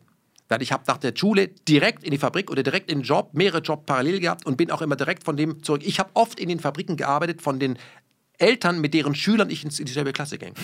Also ich weiß genau, was das bedeutet. So. Und ich habe festgestellt, wenn ich dann dort war, da waren sehr viele natürlich auch äh, Menschen mit gebrochenem Deutsch, waren Ausländer, dass die mich respektiert haben, obwohl ich sehr jung war, ich war natürlich offiziell 16, ähm, weil ich einfach an der Stanze meinen Job mache. Und das fand ich sehr gut. Ich hatte ja keinen Vater, aber meine Autoritäten gesagt haben, hey, wenn der seinen Job macht, wird er genauso erwachsen behandelt. Dann stand ich da, da ich dann eben mit den 45-jährigen Portugiesen, ja, und habe einfach mit denen meinen Kaffee getrunken oder meine Leona-Wurst gegessen und die Bildzeitung gelesen und habe gesagt, das ist die Welt, aus wie Deutschland aufgebaut wird. Ich habe das von ihnen gesehen, ging aber dann immer in die Waldorfschule und habe mir dann über, ähm, über Kleist und so geredet oder mhm. wie gemacht oder irgendwie so. Ich habe gemerkt, okay, Deutschland, ähm, da gibt es verschiedene Facetten. Das heißt, ich habe sehr früh ein Gespür ent entwickelt dafür, wie Menschen sind. Ich habe bei Buchbindern gearbeitet, in Autofabriken, äh, KKK, Turbolader gepresst, äh, in Großbäckereien. Ich habe das alles gemacht und das war für mich praktisch eine Sozialschule, wie Menschen sind. Ich habe also sehr früh gelernt, mit jeder Art von Menschen zu sprechen und wenn ich zu meinen Mitschülern nach Hause kam, dann mussten die irgendwann um 20 Uhr ins Bett und ich bin bis 23 Uhr geblieben, habe mich mit den Eltern noch unterhalten. Musst du nicht ins Bett? Nee, also ich muss später nach Hause. Eigentlich fing die Schicht in ihrer Fabrik an. Das wussten sie bloß nicht, weil ich vom Vorarbeiter eingestellt wurde und bin dann dorthin. Also das war die Welt und ähm, das ist der Vorteil, den ich heute habe. Ich blicke zu meinen Eltern stellvertretend als Autoritäten nicht auf. Mhm. Weil meine Eltern haben sich nicht wirklich um mich gekümmert. War, mein Vater war weg und meine Mutter war damit überfordert. Das heißt, ich habe sehr schnell, äh, ich, ich habe keine offene Rechnung mit meinem Vater oder meiner Mutter oder stellvertretend mit, mit, mit, mit staatlichen äh, Größen, Politikern, äh, Weißkitteln, weil das, dies, diesen Zahn habe ich mir selbst gezogen. Ich habe das eben nicht. Und der Vorteil ist, wenn du in diesem Milieu groß wirst und aber immer pendelst zwischen einem Welt sagst, wenn du Leistung bringst, wirst du von allen, die dort der Chef sind, akzeptiert, dass du die Leistung bringst. Und ich kann nur sagen, ich habe von zu Hause ähm, eins mitbekommen: Bildung. Über die Waldorfschule habe ich Bildung, ich habe viel gelesen. Ich habe mich immer mit Musik äh, vollgepumpt, mich mit Musik vollgefressen, bin deswegen später zum Radio gegangen. Aber ich habe vor allem einen Ehrgeiz. Das heißt, meine Batterie läuft gegen die anderen wirklich verdammt lange. So, das heißt, du kriegst mich nicht klein, weil wenn ich etwas schaffen will, ich schaff's. Aber was war deine, was war ich, also was ich spannend finde, ähm, wenn du sagst, du hattest keine Jugend, also mir geht's ähnlich, ich hatte auch keine Jugend, beziehungsweise ich habe sehr früh angefangen, ähm, für Zeitungen zu schreiben. Also während andere Partys gemacht haben, bin ich halt losgezogen und habe irgendwie über den äh, Hühnerzüchterverein Schloss Holte Stuckenbrock Artikel für die Lippische Landeszeitung geschrieben ja. und habe auch relativ schnell damit gutes Geld verdient. So. Und für mich war das Geld aber auch immer wichtig, so als Statussymbol. Ja, also ich habe früher, wenn ich keinen Lacoste haben konnte, habe ich von dem alten Lacoste-Pulli meines Vaters das Krokodil abgeschnitten und habe es irgendwie auf was draufgeklebt, was gar nicht von ja, Lacoste war, einfach nur um irgendwie da äh, gesehen zu werden. Also was war deine Motivation? Meine Motivation war, ich bin, ähm, auch wenn das jetzt komisch klingt, ich bin ein Einzelgänger, der nicht gern unter Leute geht und nicht gern mit Leuten redet. Das sagst du, wie jetzt? Doch, das ist wirklich so. Das also äh, finde ich spannend. Ja, also ich habe mir ein Fahrrad gekauft, das hat da, ich habe da vier Jahre drauf gespart, damals glaube ich Firma Steiger, das war wahnsinnig teuer, das glaube ich 329 Mark mhm. gekostet und das ist nicht 330 Mark, das ist nämlich mehr Geld. Ich habe versucht, dieses Fahrrad zusammenzusparen und ich, äh, an dem Tag, als ich es kaufen wollte, wurde es glaube ich 10, Euro, 10 Mark teurer und dann habe ich das mit dem Fahrradhändler so gemacht, dass ich in der Fahrradwerkstatt auch arbeite. Ich konnte meine Fahrräder selber reparieren. Ich bin nie zu der Werkstatt, das heißt, ich kann das selber reparieren und habe dann auch bei dem Fahrradhändler versucht immer, ich mache mal das, ich kann dies machen. Einfach so habe ich selbst über das Fahrrad was gelernt, aber auch dafür kriege ich dann diesen Strahler noch oder ich kriege diese Satteltaschen. So haben wir den Deal gemacht, weil Geld gab es einfach nicht. Geld war nicht da. Ich habe viel Zeit auch damit verbracht, morgens, wenn ich zur Schule gegangen bin, äh, in den Telefonzellen nach 20 Cent oder so zu suchen. Da roch es ja noch so nach Zigaretten, weiß Bescheid, ja. um mir was zu essen zu kaufen. Ja, bei einem Bäcker, so Brezelbruch gab es da. So Brezel, die mhm. geworden sind, die verkaufen sich in Baden-Württemberg nicht so gut. Es muss alles akkurat sein. Hat man dann alle für einen Mark in so ein Ding, das war mein Essen. Dazu eine Cola, das war mein Essen, weil der Kühlschrank war immer wie neu gerät. Da war nie was drin, weil sechs Kinder fressen die Haare vom Kopf. So viel kannst du gar nicht einkaufen. Das geht überhaupt gar nicht. Ich habe sehr früh gelernt, selber groß zu sein. So. Und ähm, der, der Punkt war, das war der Vorteil, den ich in meiner äh, Klasse hatte. Ich war zwar nicht mit dem neuesten Shit äh, ausgestattet, also klamottenmäßig, aber ich hatte den Vorteil, über mich bestimmten keine Eltern. Ich war groß. Ich konnte mit 12, Frei. 14 einfach ein erwachsenes Leben. Ihr müsst nach Hause, ja, ich mache noch das. Ich war mhm. draußen. Und wenn ich ab und zu mal äh, nach Hause gekommen bin aus irgendeiner Spätschicht und da kam, war zufällig der kleine Wachtmeister von gegenüber, jeder hat diese kleine Polizei. Was machst du denn noch auf der Straße? Dann habe ich irgendeinen Blödsinn erzählt, dann habe ich im Park verfahren und so. Dann wurde ich zu Hause abgegeben und da war hm, so, eigentlich ins Bett gleich wieder raus. Ich hatte vier, fünf Jobs, aber der entscheidende Punkt war, ich habe gelernt, erstens mit den unterschiedlichen äh, sozialen Schichten umzugehen und dass ich was kann. Ich kann an der Stanze stehen, wovor der 42-Jährige stand, wo man gesagt muss aufpassen, der hat jetzt keine Hände mehr, die ist nämlich kaputt. Und welchen Preis die Leute bezahlen. Hat man dann 500 Euro gegeben oder Mark damals nach Portugal, wusste, so läuft Deutschland. So wird Deutschland groß gemacht. Ich weiß, worauf dieser Kapitalismus sein, sein wie wir, auf wessen Kosten das geht. Auch was ich äh, mit, mit, mit Kaltreiniger verdünnt, ohne Abluftanlage. Ich weiß, wie das funktioniert. Also wie gesagt, Wallraff ganz unten, ich kenne das von innen. Deswegen, wenn Leute dann glauben, ich wäre mit dem goldenen Löffel, das ist totaler Quatsch. Ja? Ich habe auf Containerschiffen gearbeitet. Ich habe die ganze Scheißarbeit gemacht. Ich bin nicht arbeitsscheu. Also ich habe dann nur gesagt, okay, mit Arbeit wirst du nicht reich. Du musst wegkommen, dass du nur mit den Händen arbeitest. Ich habe auch Landwirtschaft, alles gemacht. Du musst mit deinem Kopf arbeiten. So, und ich bin ja zum Radio gekommen, weil ich ein Musiknerd war und äh, in, in, in, unserer Gegend waren ähm, ähm, verschiedene, die Caliber Racks in, in, Stuttgart war nicht weit weg, also sind wir häufiger mal auf, auf, äh, auf, Leute, auf Soldaten getroffen, viele waren schwarz zu denen ich mich immer hingezogen gefühlt habe, weil ich habe Malcolm X so gelesen, habe mhm. genau verstanden, was bei der Phase ist. Und die haben auch die abgefahrene Musik gehört. Also die haben dann Slave gehört oder irgendwelche Bands, die du gar nicht kanntest. Das hast du gehört, dachtest, was ist das? Ja, das heißt, ich bin dann ganz, habe ganz stark mit dieser Musik und Kultur ähm, zu tun gehabt. Das nannte sich damals ja noch Black Music, so und bin dann in einem Plattenladen äh, quasi äh, eingezogen, weil ich da so oft war. Äh, Record Import, äh, Holländer haben das oft gemacht, wo die heißesten Ware angeliefert wurde. Und weil ich mir die Platten nicht leisten konnte, bin ich trotzdem immer gewesen, habe die Platten angehört. Der, der, der, das mag jeder Plattenhändler. Kann ich die Platte mal hören? Ja. Kann ich die Platte mal hören? Aber sie haben festgestellt, dass wenn neben mir Leute standen, die sich die Platten leisten konnten und sich die gerade haben, sie hören Luther Vandross, dann mögen sie auch Change, dann mögen sie auch das, dann dann, ey, wenn der Typ berät, dann verkaufen wir mehr ab. Also war ich immer in diesem Laden. Ich bin auch ein paar Mal eingeschlossen worden, weil ich war wie Inventar. Und dann haben die gesagt, sag mal, wenn du weit, dann kannst du die Platte günstiger haben. So bin ich an Platten gekommen und habe mir eine Plattensammlung zugelegt. Was ich nicht hatte, war ein Plattenspieler. Ich hatte das ja nicht. Aber ich hatte Freunde. Und hattest du eine Freundin, der du die Platten vorstellen Nein, konntest? Nicht. Hat dich nicht also, interessiert? Na, hat mich nicht interessiert. So. Ich hatte, äh, ähm, ich, das waren dann Leute, nur mal, die, die gesagt haben, ja, wir haben natürlich einen Plattenspieler, der weiß von Micro, wir haben auch äh, ein, ein Kassettendeck, ist aber von Takamichi, Takamichi oder wie die heißt. Also war der Wahnsinn, ja, wo man, mhm. die waren, aber die hatten keinen Musikgeschmack. Also haben wir gesagt, okay, du hast die heißeste Aufnahmetechnik mit Azimut Control, alles perfekt, also lauter Freaks. Ich habe auch Radiobücher gelesen, was ist äh, Rauschabstand, sowas. Ich bringe die heiße Musik, wir machen Tapes. Das war ja damals der absolute. Wir machen die geilsten Tapes und wir haben nur, ich habe dann angefangen, Musik zu hören. Walkmans war das der allerletzte Schrei, hat aber 400 Mark gekostet. Ja. Das konnten sich nur ein paar Typen leisten, leisten, die wirklich reich waren. Tragbare Musik heute allgegenwärtig ja. gab es eben nicht. Aber für mich war es eben so, ich hab, wusste dann irgendwann, okay, ähm, zur See fahren würde ich gerne, äh, ich kenne aber keinen. Ähm, Radio würde ich auch gerne, ich möchte zum Radio, ich möchte, ich dachte, es ist so wie Good Morning Vietnam oder Radio Days, aber kenne ich aber auch keinen. Ich bekam dann in den Sommerferien die Chance, bei Hapag Lloyd mal zu fahren. Ich habe vorher dafür viel getan und da war dann total begeistert. Bin aber nach ähm, einem guten Jahr insgesamt aus der Seefahrt ausgestiegen später, weil ich gemerkt habe, das ist Containerschifffahrt, das ist nichts mit Stückgut und drei Wochen irgendwo rumliegen. Das ist eigentlich die Ausnahme, sondern Wie alt warst du da? raus. Äh, Ich habe mit 16 angefangen und dann nach der Schule mit, äh, mit 19 oder so bin ich gefahren, bis ich gemerkt habe, das wird nicht besser mit dem Containerschifffahrt, sondern du siehst den Hafen weiten, kann ich auch, nee, ich fahre wieder raus. Also es wird nichts, man sieht nichts. So.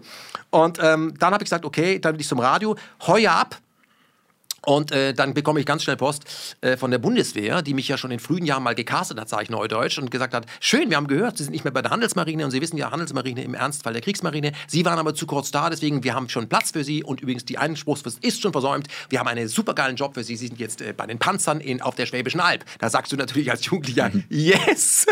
Jedenfalls bin ich dann zu den Panzern gegangen und hätte dort 15 Monate sein müssen. Mich hat man aber nach 12 Monaten entlassen, mit vielen Übungen und zwar mit der Begründung, ich wäre subversiv, mit mir könnte man keinen Krieg gewinnen. Ich habe gesagt, ja, aber auch kein Anfang. So. Und in der Zeit, wo ich das gemacht habe, war, in, äh, war es in Deutschland so, dass die Privatradiostationen aus dem, aus, Ja. äh, unter anderem hier äh, Radio Schleswig-Holstein, Ja, dann RSH. Radio Hamburg mit John Ment. Ja. Die, da war ich übrigens, habe ich mich vorgestellt damals. Ja.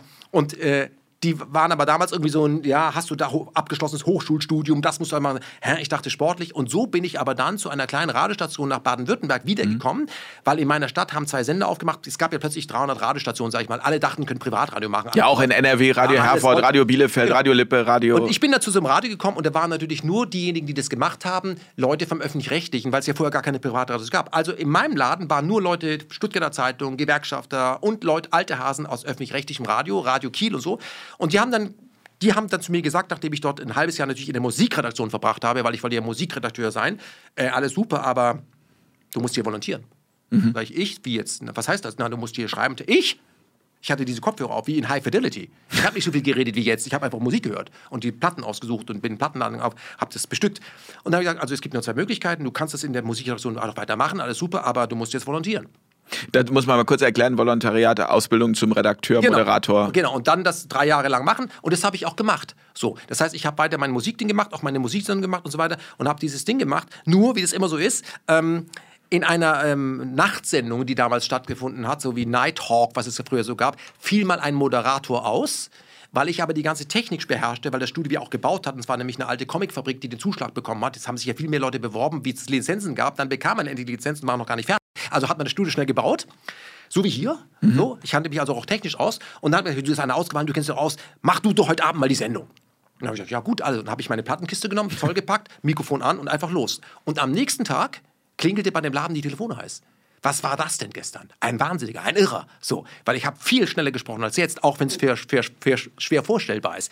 Und dann hat mein damaliger Chef gesagt, also du hast jetzt einen Job auch am Mikrofon. Du musst jetzt auch eine Sendung moderieren. Ich? Ja, ja. Und ich bin immer, so war es auch später beim Fernsehen, als ich bei der Deutschen Welle gearbeitet habe, bin ich einmal durchs Bild gelaufen, obwohl ich hinter der Kamera gearbeitet habe, hat jemand gesagt, das ist lustig. Da gab es Reaktionen, das musst du jetzt machen. Also ich wollte nie vor die Kamera, ich wollte nie vor das Mikrofon. Aber dann habe ich gesagt, okay, ich habe da Probleme damit vom Mikrofon, ich habe Probleme vor der Kamera, weil wohin mit den Händen? Wohin? Ich muss das überwinden, diese, weil ich bin nämlich von Haus aus eigentlich scheu. Hast du es dann als Abenteuer gesehen? Ja, ich, gesagt, ich will das lernen. Ich merke, dass ich hier Probleme habe. Ich will das aber überwinden, weil ich das nicht einsehe. Ich mache jetzt eine Schauspielausbildung. Ich wollte unbedingt auf einer Bühne als Conferencier arbeiten können, weil das, es gab ja schon wirklich gut. Ich wollte einfach, es gab damals so eine Sendung, ich erinnere mich, ähm, äh, Live 8, so 82 war das. Da gab es diesen Typen, der so in grün angezogen war, der über die Bühne gehüpft ist oder wie Ray Cokes bei MTV. Ich dachte, Mann, ist das cool. Das, das so, so lässig runter, das würde ich auch gerne. Ich, ich mache eine Schauspielausbildung. Ich möchte einfach ähm, die, das, was ich an Scheunes mitbringe, ich möchte es einfach überwinden. Nicht, weil ich das machen will, sondern das schaffe ich nicht. Aber wie ich habe Höhenangst, also muss ich Fallschirm, eine Fallschirmausbildung machen. Ich will das, was ich nicht kann, als Herausforderung sehen, um es zu überwinden. Und das habe ich gemacht. Aber entscheidend war damals noch mal meine Ausbildung, die ich in Baden-Württemberg gemacht habe. Ich habe ja volontiert, volontiert und am Ende habe ich in Baden-Württemberg einen Hörfunkpreis bekommen für äh, die Sonderform Feature dass ich mich damals schon neben den ganzen Musiksendungen, die ich auch gemacht habe, und Politsendungen und Nachrichtenmagazinen und ich habe Umweltmagazine gemacht, alles sowas, ähm, mich für Sonderlinge interessiert habe. Ich habe Porträts gemacht über Verrückte. So, und die Anekdote will ich kurz noch erzählen, weil es interessant ist. Ich erinnere mich daran, es gab ähm, damals in diesem kleinen Ort, also auf der Schwäbischen Alb, ein paar Meter um, um die Ecke, ähm, ein Ort, das, das sogenannte Irrenhaus. Ja. ja. Das hieß Zwiefalten. Zwiefalten stand für, das sind die Sonderlinge, komisch, so. Wenn, muss doch Zwiefalten hieß, gibt es in Hamburg wahrscheinlich auch, so eine geschlossene Anstalt, wenn du die nennst, weiß jeder. So. Und da war jemand, der war äh, nicht hinter Gittern, sondern der durfte immer wieder raus. Und über den wollte ich, da, auf den bin ich gestoßen, über den wollte ich ein Porträt machen, weil mir ist aufgefallen, der Typ war jemand, der wollte fliegen. Der wollte unbedingt fliegen. Der war, war, so etwas wie das Orakel von Delphi, also nicht so ganz bei sich, aber der wollte einfach fliegen. Und ähm, dann habe ich den besucht, dann hat er so eine Scheune gehabt da auf der Alp und dann bin ich rein und da waren 100 kleine Flugzeuge, die der gebaut hat aus Eisstielen und sowas und Papier und so, affengeil. Und die standen da alle überall drin. Und was hat er gemacht? Der hat immer versucht, Otto Linienthal zu spielen und hat aus alten Fahrrädern und alten Müll Flugzeuge versucht zu bauen, ist dann irgendwie den Berg immer runter, kurz abgehoben, voll auf die Fresse, Krankenhaus. Also ein echter Nerd. und, und so. Hat aber nie aufgegeben. Hat nie aufgegeben. So. Und da hab ich, das habe ich gemacht und das Symbol war, dieser Typ hat für uns, die wir intellektuell begabter sind, nicht den Hauch einer Chance, dass das irgendwie aerodynamisch klappt. Aber der Typ gibt nicht auf. Ja. Oder nicht den Hauch. Er weiß nicht, dass er keine Chance hat. Aber was können wir lernen? Wir können lernen, dass wir, die wir viel bessere Chancen haben, viel schneller aufgeben als dieser Typ, der aus unserer Sicht keine Chance hat. Das wollte ich transportieren. Und das war mein Faible für Leute, die, wir, die irgendwie komisch sind, verrückt sind. Da, seitdem habe ich ein großes Faible für Verrückte, weil wir von Verrückten eine Menge lernen können. Was ist an denen verrückt? Verrückt heißt, die sind nicht an der Stelle, wo wir sie erwarten sind sie verrückt. Aber ein, man kann, äh, der muss da sein für meine Schublade, die ich brauche, um den wiederzuwinnen. Der kann auch ganz woanders sein. Und seitdem habe ich wirklich ein Faible für Leute, die anders sind, die Sonderlinge sind. Einfach, ich liebe diese Leute. Warum? Weil wir von denen viel lernen können. Jemand, der einfach irgendwie äh, Sachen unter Bretter schreibt und schraubt und damit durch die Pools fährt. Äh, ich rede von Hawk. Was soll das? Daraus wird die Skateboard-Kultur. Der einen Plattenspieler rückwärts trägt, das klingt so komisch. Daraus wird Scratch-Kultur. Jemand, der sich irgendwie merkt oder plötzlich schnell sprach, daraus wird Rap. La Mozart war auch ein Sonderling. Und die ganzen Sonderlinge, ob du jetzt Muhammad Ali nimmst, der nicht nur boxt, Ja, oder auch aber Einstein. Einstein, äh, Martin Luther King, das sind alles Sonderlinge. Wir brauchen Sonderlinge. Charlie Chaplin. Ja, wir brauchen Sonderlinge, wo wir sagen können, okay, der ist anders als wir, wir sind auch korrekt, aber einfach, und die Sonderlinge zu bekämpfen, das verstehe ich nicht. So, ich liebe Sonderlinge, ich bin vielleicht selbst auch einer, ich kann es nicht so beurteilen, aber das zu bekämpfen, finde ich einfach absurd, weil es ist die, das, ist das, das ist das Salz in der Suppe. Man braucht die Suppe, aber damit, das, damit die Suppe Kante bekommt, brauchst du ein bisschen Curry. Ja, und das, das, das macht ja auch den Menschen aus. Also da, da wird's ja auch spannend einfach an der Stelle. Ich habe dann äh, ein Video von dir gesehen äh, bei YouTube 1994, du bei äh, Karl Dall.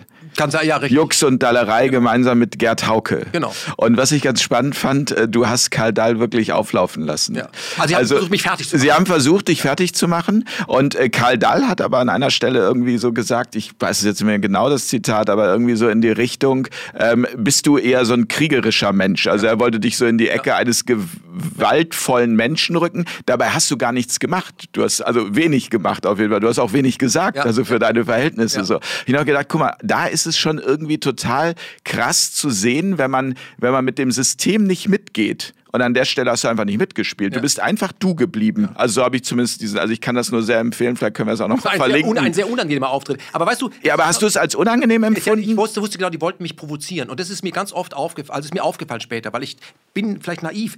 Ähm, wenn jemand anders ist, ich, dann habe ich das gefeiert. Jetzt war ich selbst anders, habe das nicht gemerkt. Weil irgendjemand hat zu mir gesagt, du redest schnell. Mhm. Das wusste ich wirklich nicht. Oder du hast da vielleicht sogar eine Begabung. Ich? Nein, weil ich hatte nie jemand zu mir gesagt, du hast eine Begabung. Ich hatte nur eine Begabung, dass wenn ich gesagt, ich komme morgens um fünf, dass ich um fünf gekommen bin und die Brötchen gebacken habe. Und zwar 5000 Stück. Und zwar jeden Tag. Das schafft keiner. Die sind meistens Loser-Jugend. Ich werde am Start sein, mein Freund. Ich habe einfach, ich beweise dir, dass mein Wort gilt. Das ist das, wofür ich stehe. Mein Wort gilt. Und ich habe, ähm, äh, kann nur sagen, ich habe halt festgestellt, dass äh, für viele Leute Menschen, die anders sind als die meisten, eine Provokation sind. Und ich scheine für viele Leute eine Provokation zu sein, nur weil ich bin, wie ich bin. ja, weil du dieses, also, also bei, bei so, auch Karl, der, so auch der Podcast, der läuft. Der Typ ist, der macht einfach nur sein Ding. Ja, eigentlich ist der nur er selbst geblieben. Was soll der Scheiß? Ja, und das ist eben so. Sag mal, musst du einen negativen Podcast über jemanden machen, der einfach nur er ist?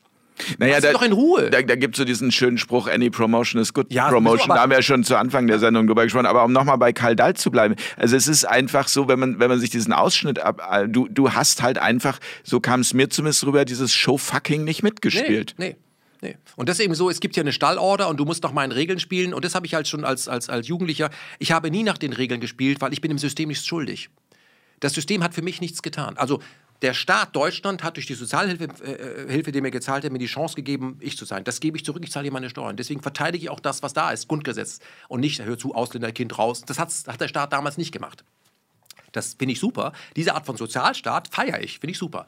Ja, aber und meine, meine Lehrer, die ich hatte an der Waldorf, waren wohlwollende Humanisten, weil die hatten noch den Zweiten Weltkrieg im Kreuz. Da wusste ich ganz genau, die wissen genau, was Krieg ist, weil die wissen, die haben ihn erlebt. Wir haben es heute mit Politikern zu tun, die von Einsätzen und robuste Mandate sprechen, die gar keine Ahnung haben. Jetzt sind wir schon wieder bei der Ja, ja, Politik. ich meine nur. So, aber ich, ich, habe, ich, ich, ich dachte gerade, dass Deutschland mit seiner Geschichte Sonderlinge lieben müsste. Nach dem Motto, wir müssen aufpassen, dass wir Sonderlinge nicht irgendwie in die Ecke stellen, sondern das haben wir schon mal gemacht. Keine gute Idee.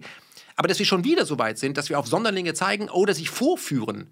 Ja, das geht. Und die sind ja auch, Sonderlinge sind super, wenn wir sie vorführen, wenn wir uns über sie lustig machen oder aber wenn sie im Sinne des Systems etwas besonders können, wie zum Beispiel Xavier Naidoo. Aber wenn er da etwas macht, was uns nicht gefällt, dann ist das plötzlich ein Rassist, also ein schwarzer Rassist aus Südafrika. So doof sind wir. So. Und da gehe ich nicht mit, nur ich bin da sehr erfahren. Und da sind wir vielleicht auch bei der Frage, die du gar nicht gestellt hast. Wie lange kann das jemand aushalten? Für mich ist das überhaupt nichts Besonderes.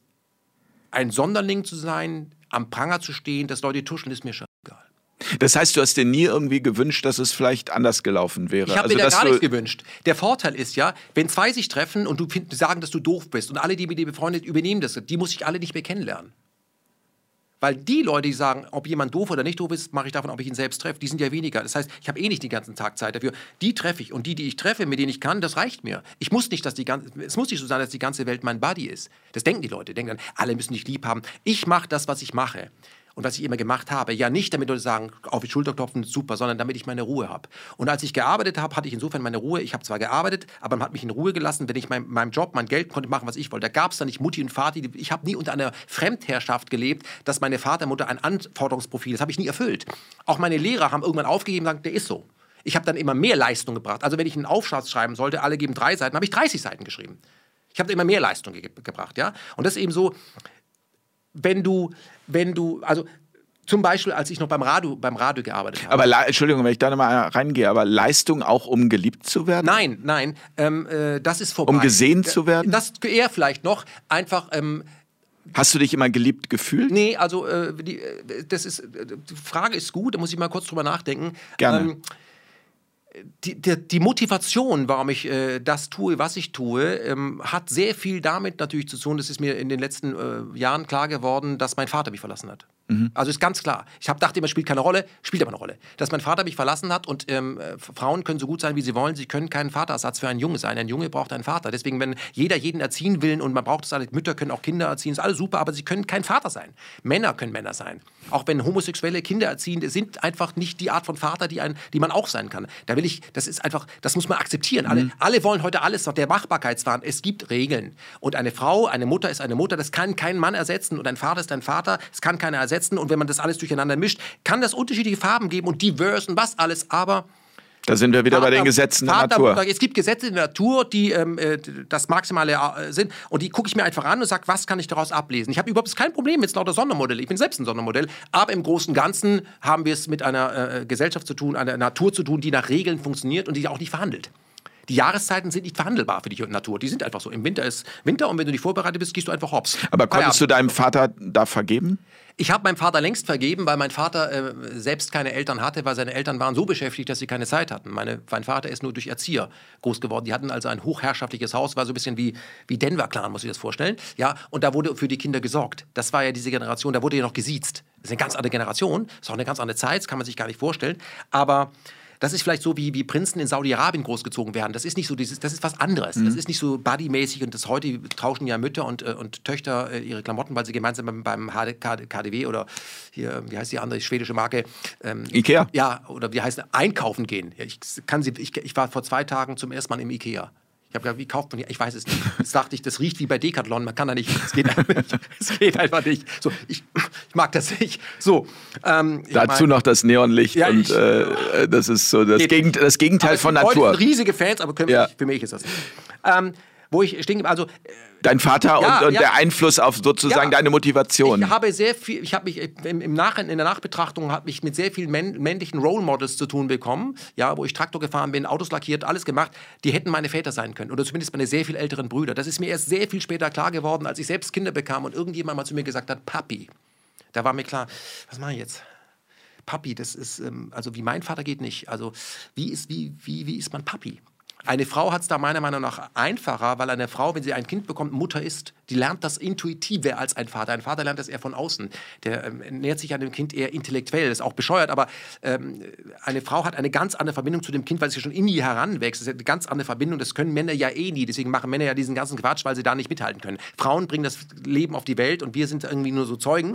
Ja, also im wahrsten Sinne des Wortes. Und ähm, deswegen machen Männer, fahren große Autos, um zu imponieren, weil das würden sie auch ganz können. So, aber das war schon sehr, das sehr prägende Moment, dass ich also ohne Vater groß geworden bin und andere hatten das, ja, und ähm, ich versuche einfach, was das angeht, immer besser, immer mehr herauszufinden, wie man, wie man ein guter Vater wird. Ich habe da auch meine Fehler natürlich gemacht, ne? aber dass man, wo ich gesagt habe, ja, wie, wie geht das? Und Copy-Paste. Also ich, ich hatte jetzt nicht die super behütete Jugend, das war überhaupt nicht der Fall. Aber ähm, von daher sage ich, okay, das habe ich auch alles selbst gebucht. Aber die Motivation war damals schon ähm, und auch später in irgendeiner Weise gesehen zu werden. Das habe ich nur irgendwann erkannt, dass das auch damit zu tun hat. Ich würde das nicht leugnen, aber es ist heute nicht mehr das Moment.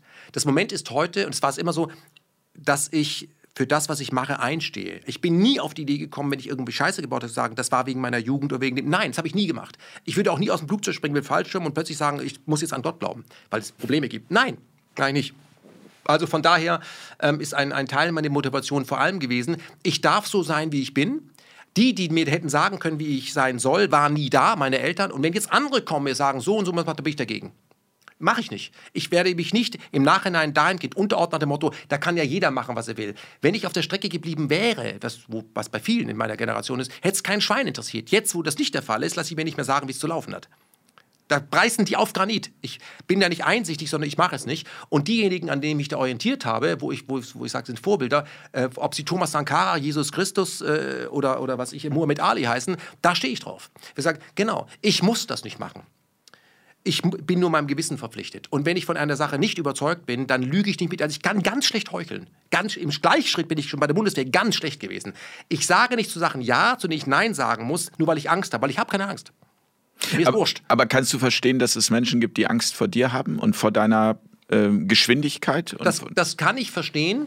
Ich bin ja jemand, der sehr relativ spät auch zum Motorsport gekommen ist und weiß, dass von einem schnellen Motorrad, einem schnellen Auto auch eine ziemliche Gefahr ausgeht. Wenn du da bist, bist du tot. Aber von mir geht insofern keine Gefahr aus, weil ich ein sehr friedlicher Mensch bin. Ich, ich, nur wenn man mich angreift, dann muss man damit rechnen, dass ich mich wehre. Und da habe ich eine ziemlich große Batterie. Ich gebe nicht klein bei wenn ich im Recht bin, ja, nur weil die andere Seite in der Übermacht, da bin ich äh, David gegen Kohl, es läuft einfach nicht. Ich mache es nicht. So.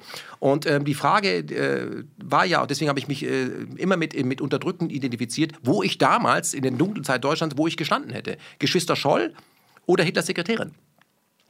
Und ich wäre Geschwister Scholl gewesen, nur ich wäre vorher gar nicht Nazi-Kind gewesen. Ich wäre von Anfang an Geschwister Scholl gewesen. Und die jetzige Zeit beweist das. Ich bin einfach kein Mitläufer. Ich mach's nicht. Und das ist eben so, dass das sehr vielen Leuten dahingehend Angst macht, dass sie sehen, es geht ja. Und es beschämt sie und deswegen haben sie einen Hass auf diese Menschen. Und da sind wir weil, weil du ihnen etwas zeigst, ja, was sie eigentlich auch sich ja, ja, anschauen müssten, aber äh, sagen, wenn wir, wenn wir das tun, müssen wir unser Weltbild verändern. Ja, oder da müssten wir mutig sein. Und ich sehe es ja, guck mal, ich habe das schon oft erzählt. Wenn man sich mal anschaut, ähm, man liebt ja den, äh, den äh, Verrat, aber nicht den Verräter. Ja, so. Also nehmen wir mal ähm, Heinz Rühmann. Heinz Rühmann ist ein toller Schauspieler. Ich habe den immer gerne gesehen als Jugendlicher, als ich mich nicht so einfach, einfach nur drei Mann in einem Boot und die fünf von der mhm. Tankstelle. Das heißt, habe ich mir alles angeguckt. Fand ich super und Penela und so. Aber die Feuerzangenbowle zum Beispiel, da war er ja auch dabei, wurde gedreht 1944. Mhm. Heinz Rühmann wusste genau, was 1944 war. Und um dort spielen zu können, musste er in irgendeiner Weise mit den Nazis kooperieren. Ich weiß nicht, ob er in der Partei war, aber es war vollkommen klar, dass er nicht offiziell, übrigens bin gegen das System, dann hätte er nicht die Hauptrolle in der Feuerzange. Das war 44. 45, ein paar Tage später, war der Krieg zu Ende und am 9. Mai waren, alle der, waren ja alle im Widerstand gewesen. Heinz Rühmann war unter den Nazis ein Volksschauspieler extrem beliebt. Nach den Nazis wurde er noch größer ein Volksschauspieler. Marlene Dietrich hat Deutschland unter Nazi-Deutschland verlassen. Wurde damals von den Deutschen gehasst als Verräterin, als sie zurückkam, blieb sie unbeliebt. Und das sagt sehr viel. Okay? Und ich, ich lebe, erlebe den Heinz-Rühmann-Moment. Ich bin aber nicht Heinz Rühmann. Ich bin kein Opportunist. Da bin ich lieber Marlene Dietrich. Das bin ich jetzt auch nicht. Ich habe das Land zwar verlassen, aber ich mache es nicht wegen anderen. Ich mache es einfach nicht. Ich mache es nicht, um später sagen zu können, ich war gegen euch, weil diese euch interessieren mich gar nicht. Nur wenn die euch zu mir kommen, sagen, du musst sein wie wir, da sage ich, lass mich in Ruhe.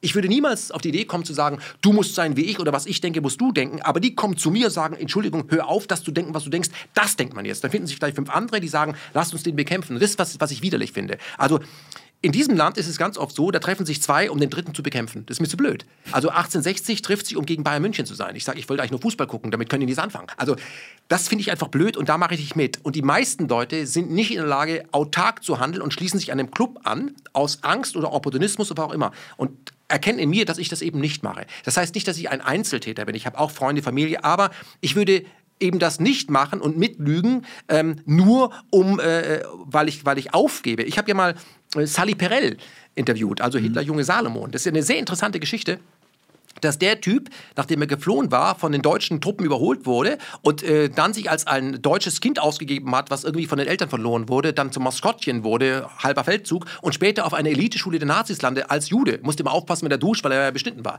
So, der dann aber gesagt hat, am Ende hat er sich mit den Nazis identifiziert und die Juden gehasst, bis er irgendwann auf, aufgewacht ist. So, das hatte ich so nicht. Aber ich habe immer verstanden, dass ich bei allem, was ich mache, auf der einen Seite mögen das die Leute, weil der zieht es einfach durch. Ich würde es auch gerne machen. Auf der anderen Seite finden die sind entwickeln die Leute Neid, wie kann der das einfach machen? Nur ich bin nicht derjenige, der sagt, guck mal, was ich mache. Bin ich nicht. Aber die Leute empfinden das automatisch als laut und Provokation, also die Leute, wenn jemand macht, was er will, weil sie würden das auch gerne machen, tun es aber nicht. Weil die meisten haben ja heute Jobs, wo sie Geld bekommen Schmerzensgeld, um sich dann den BMW zu kaufen, der vor der Tür steht und rostet, um wieder zur Arbeit und zurück. Und das habe ich nie gemacht. Also ich habe nie, ähm, ich habe ein, ich meinen Beruf von Berufung ausgeübt und die Jobs, die ich gemacht habe in den Fabriken, habe ich gemacht, um mir Kultur zu kaufen, um mich in eine, eine, Welt der Musik zu flüchten, weil ich wusste, irgendwann werde ich in die Welt der Musik kommen. Da bin ich in die Welt des Radios gekommen und so bin ich in die Welt des Journalismus gekommen und in die Welt der Literatur gekommen. Mir hat da keiner geholfen. Ich habe es aber gemacht, weil ich das wollte und nicht, weil die mir, wenn du das machst, dann bist du total angesehen. Mich interessiert es nicht. Und, und, und welche Power du entwickelst, hat man dann ja letztendlich auch bei KenFM ja, gesehen. Ja. Dieses Portal, was du, ja. was du groß gemacht hast. Und ich erinnere mich daran, ich habe dann, als ich angefangen habe, deine Videos zu schauen und deine Interviews zu schauen, gab es ein Interview, das mich persönlich äh, besonders äh, gefesselt hat. Das war das Interview mit äh, Florian Homm, ähm, der Mensch Florian genau. Homm. Da habt ihr euch sekundenlang angeschaut, in die, ja. in die Augen geguckt und geschwiegen. Also diese Stille, dieser Moment, also das ist einer der Momente, die mir aus der Zeit KenFM sehr prägend in Erinnerung geblieben ist. Berührt mich immer noch, also berührt mich jetzt noch, kann ich sofort abrufen, wenn ich darüber spreche. Gibt es für dich so einen Moment? Also für mich ist es so, ich bin neugierig. Und ich glaube auch, dass wir, die wir uns gegenseitig im Grunde uns immer nur selbst interviewen. Das ist ja auch in dem Buch, was du mir empfohlen hast, hier dieses. Ja, der, ja. der Weltgeist. Genau. Ja. Also im Grunde ist es so, dass wir uns immer selber treffen. Ich bin ein großer Freund von äh, Peter Dürr gewesen. Also, mhm, ähm, Quantenphysiker. Wo ich sage, darum geht's. Das habe ich auch mitbekommen bei der Wallerschule. Entschuldigung, das, was du machst, ist eine, Wie entsteht Realität? eine Interpretation. Mhm. Das ist alles ein großes Spiel. Das heißt, man begegnet sich immer selber und ich habe mich für, den, für die Figur Florian Homm interessiert, der, der ich, die ich ja selbst bin. Ich bin ja selbst ein mhm. Florian Homm. Also wir alle sind ein Stück weit Florian Homm mhm. und hier haben wir alle unsere Probleme und alle mögen wir Geld und alle wollen wir geliebt haben. Ich habe ihn deswegen auch gefragt, wie war das Verhältnis zu deinem Vater, weil das ist ein gemeinsamer Knackpunkt. Da wusste ich mhm. so. Und der hat da war eben authentisch. Aber du kriegst eine authentische Antwort, wenn du feststellst, dass der auf der anderen Seite dir nichts Böses will. Aber jetzt habe ich ihn endlich raus. Es ging nicht darum, einen Moment zu kriegen, wo ich sage, da habe ich endlich. Mich interessiert der Flo Moment Florian Homm. Und ich habe es immer gesagt, das, was ich mache und weil es als Journalismus dann rausgeht, ist das Abfallprodukt.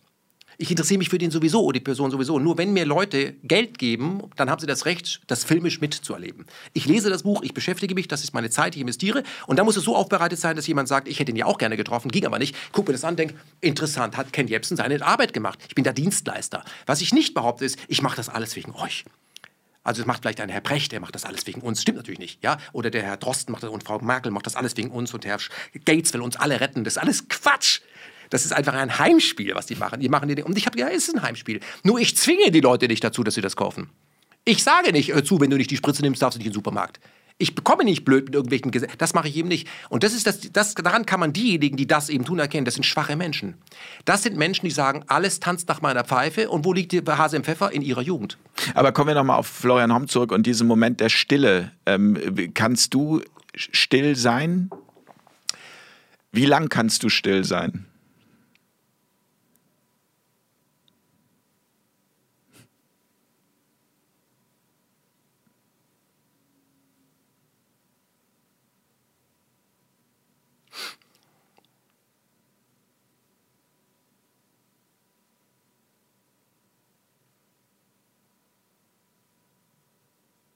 Okay, ich habe verloren.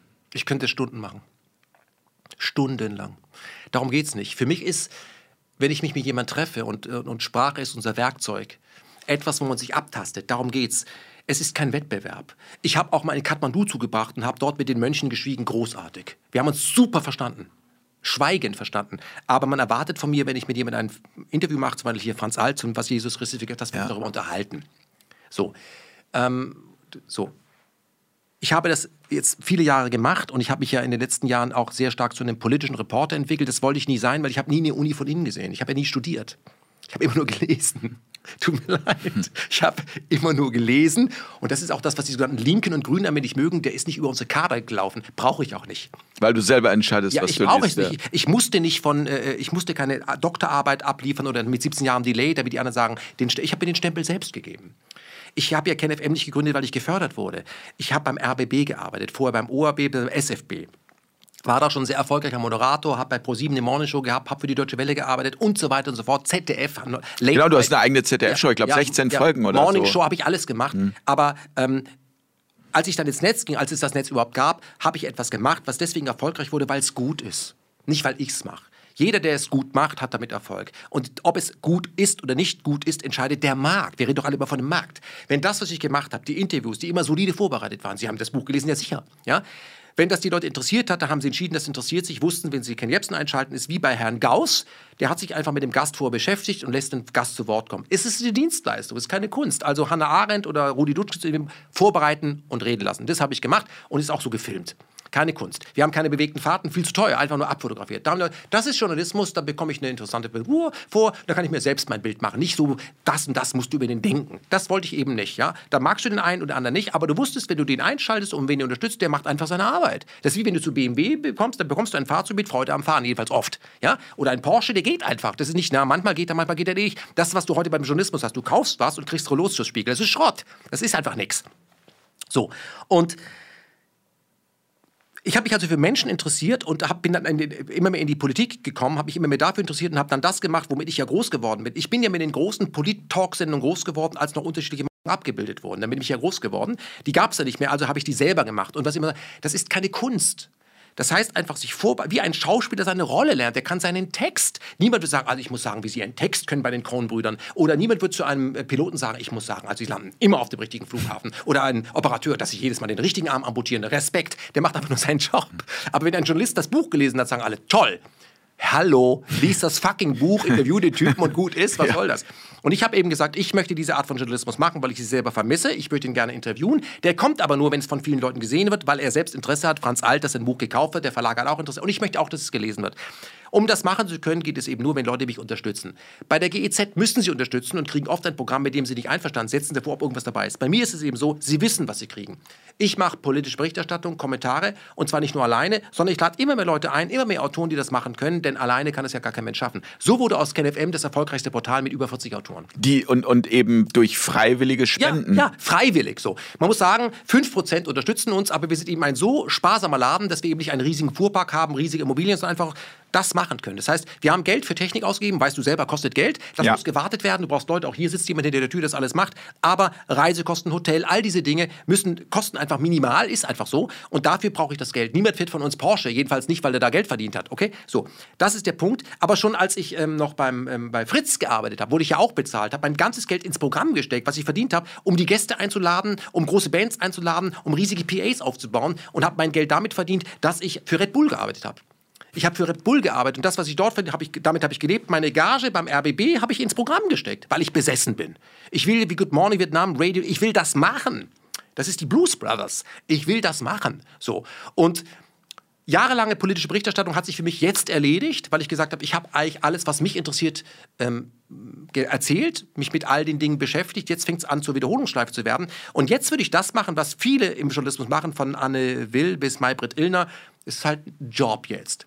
Genau, und jetzt hast du Job. dich und jetzt hast ich du dich keine Jobs. Genau, und jetzt hast du dich neu erfunden quasi. Genau, man hat mir damit einen Gefallen getan, indem er gesagt hat, das darfst du jetzt nicht mehr machen, das hätte ich sowieso gemacht. Genau. Ja, hätte aufgehört. Das heißt, in dem Moment, wo diese Sendung online geht, gibt es KenFM ja so nicht mehr. KenFM hat sich gewandelt und heißt ja jetzt apolut.net. Und der entscheidende Unterschied ist, apolut.net kommt ohne mich aus. So wie dein 23-jähriger Sohn ohne dich auskommt. Du bleibst sein Vater, aber du musst dir nicht denken, ob, der, ob das Kind ob über die Straße kommt. Dein Sohn weiß, wie du über die Straße kommst. Aber wenn du mit einem Rat und Tat zur Seite stehen kannst, dann kannst du einen Ratschlag geben. Du kannst aber nicht sagen, du ziehst dieses T-Shirt an und das ist deine neue Freundin. Das kannst du nicht sagen. Bleibst aber sein Vater. Du bist als Vater bei deinen Kindern dein ganzes Leben lang beratend im Hintergrund tätig, wenn du gefragt wirst. Manchmal schüttelst du den Kopf. Manchmal sagst du, hätte ich nicht so gemacht, aber super, dass du es gemacht hast. Manchmal überraschen sich deine Kinder, wie bescheuert sie sind. Manchmal, wie viel Mut sie haben, den du nicht hattest. Das mache ich bei Apolut. Ich bin im Hintergrund, berate technisch und entwickle mit. Aber auch, es gibt zwar ein klassisches Beispiel, wir haben ja sehr viele Formate gehabt. Die meisten Formate kommen zu, werden, haben ein neues Design, haben Absolut-Design und die meisten Inhalte bleiben dieselben, aber wir werden auch alte Formate mit neuen Gesichtern haben. Also das Format, von dem du gesprochen hast, meine mit Florian Homm, heißt ja im Gespräch. Mhm. Das Format wird einen neuen Kopf bekommen, gibt auch schon einen neuen Kopf. Einen Kollegen, den ich schon im Ausland getestet habe, weil ich bin im Ausland auch sehr aktiv, wissen die Leute bloß nicht und werde diesen Kopf nach Deutschland bringen und der wird das dann auf Deutsch machen. Der ist aber viel jünger, der ist 27, Spitzenmann und der wird dann eben jüngere Menschen interviewen, die auch 27 und älter sind. Da gibt es ja sehr, sehr viele Leute, aber der kann das auf Französisch, auf Englisch und noch anderen Sprachen. Das ist das, was ich möchte, den europäischen Gedanken feiern. Das soll der machen und äh, wir werden auch ähm, Positionen neu besetzen, aber es wird auch ein ganz neues Format geben mit ganz neuen Gesichtern, die vorher noch bei KenFM nie waren. Also jetzt bei Apolut dann sind. Und das, da kann ich nur sagen, ich möchte zeigen, ich habe eine Werkstatt erfunden, so wie meinetwegen Steve Jobs bei Apple maßgeblich dabei war. Aber was aus Apple später geworden ist, da hat doch der Steve Jobs nicht programmiert. Der hat die Keynote gebracht und den Spirit zusammengehalten. Ich gebe das ab. Ich bin quasi jetzt in den äh, bis Jahresende noch so etwas wie ein Maskottchen bei Apollut.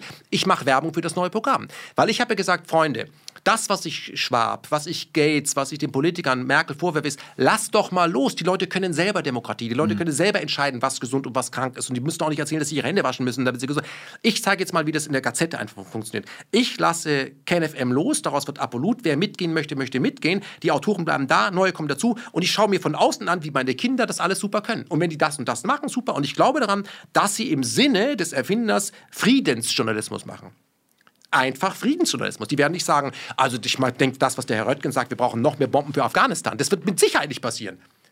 Aber wenn es passieren würde, ist es ihre Verantwortung. Irgendwann musst du loslassen.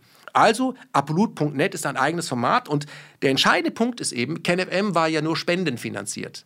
Auch Apolut ist nur spendenfinanziert. Wir können aber die alte Kontonummer nicht mitnehmen. Wir haben eine neue Kontonummer. Und ähm, ich kann nur sagen, ich bitte alle, die KenFM bisher unterstützt haben und verstanden haben, dass man uns ja kaputt machen will. Man hat uns aus der Suchmaschine rausgenommen, man hat mich aus der Suchmaschine rausgenommen, man hat noch verschiedene andere Dinge gekündigt, um es mal vorsichtig auszudrücken, dass wir es nur schaffen können, wenn wir sagen, wenn ihr glaubt, auf diese Art und Weise die Meinungsvielfalt kaputt zu machen, das geht nicht. Wir wechseln auf das neue Portal, haben aber eine neue, um, äh, neue Kontonummer. Da sind wir natürlich bei Umzugsverlusten. Es gibt viele Menschen, die KenFM seit vielen Jahren unterstützen, wo jeden Monat 5 Euro weggehen, die das vielleicht gar nicht mehr wissen.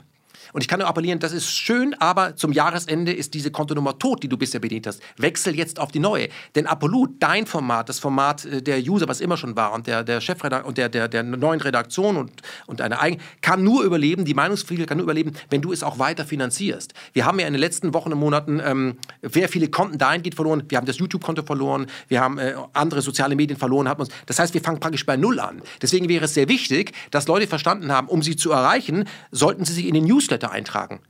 Also der Apolut Newsletter findest du auf der apolut.net Seite. Trag dich ein, damit wir mit dir Kontakt halten können, weil dieses System arbeitet ja mit allen Tricks. Also wenn du zum Beispiel KenFM eingibst oder, oder, oder hier ähm, Florian Homm eingibst, mhm. dann findest du bei Google alles Mögliche, nur nicht das Interview. Das findest du aber auf der apolut.net Seite, weil wir ein Archiv haben. Also alles, was wir bei KenFM gemacht haben, gibt es im Archivbutton. Wir verleugnen das nicht. Aber für mich ist das ein symbolischer Akt. Ich bestimme bei apolut.net genauso viel wie du im Leben deines Sohnes.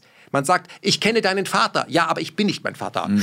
Ich bin. Verstehst du, was ich meine? Das bin ich nicht. Und ich glaube daran, dass das, was ich transportieren wollte mit, mit, mit all den Redaktionsmitgliedern, wir sind ja eine große Truppe, sagen, Leute, wir glauben an Demokratie, wir glauben an Selbstbestimmung, wir glauben an Freiheit und wir glauben, dass sich das Bessere am Ende durchsetzt und wir haben Mumm in den Knochen.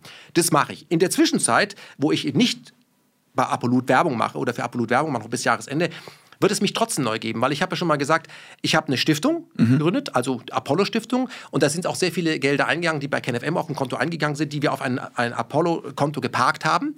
Und ähm, das heißt, die Stiftung wird vorangetrieben.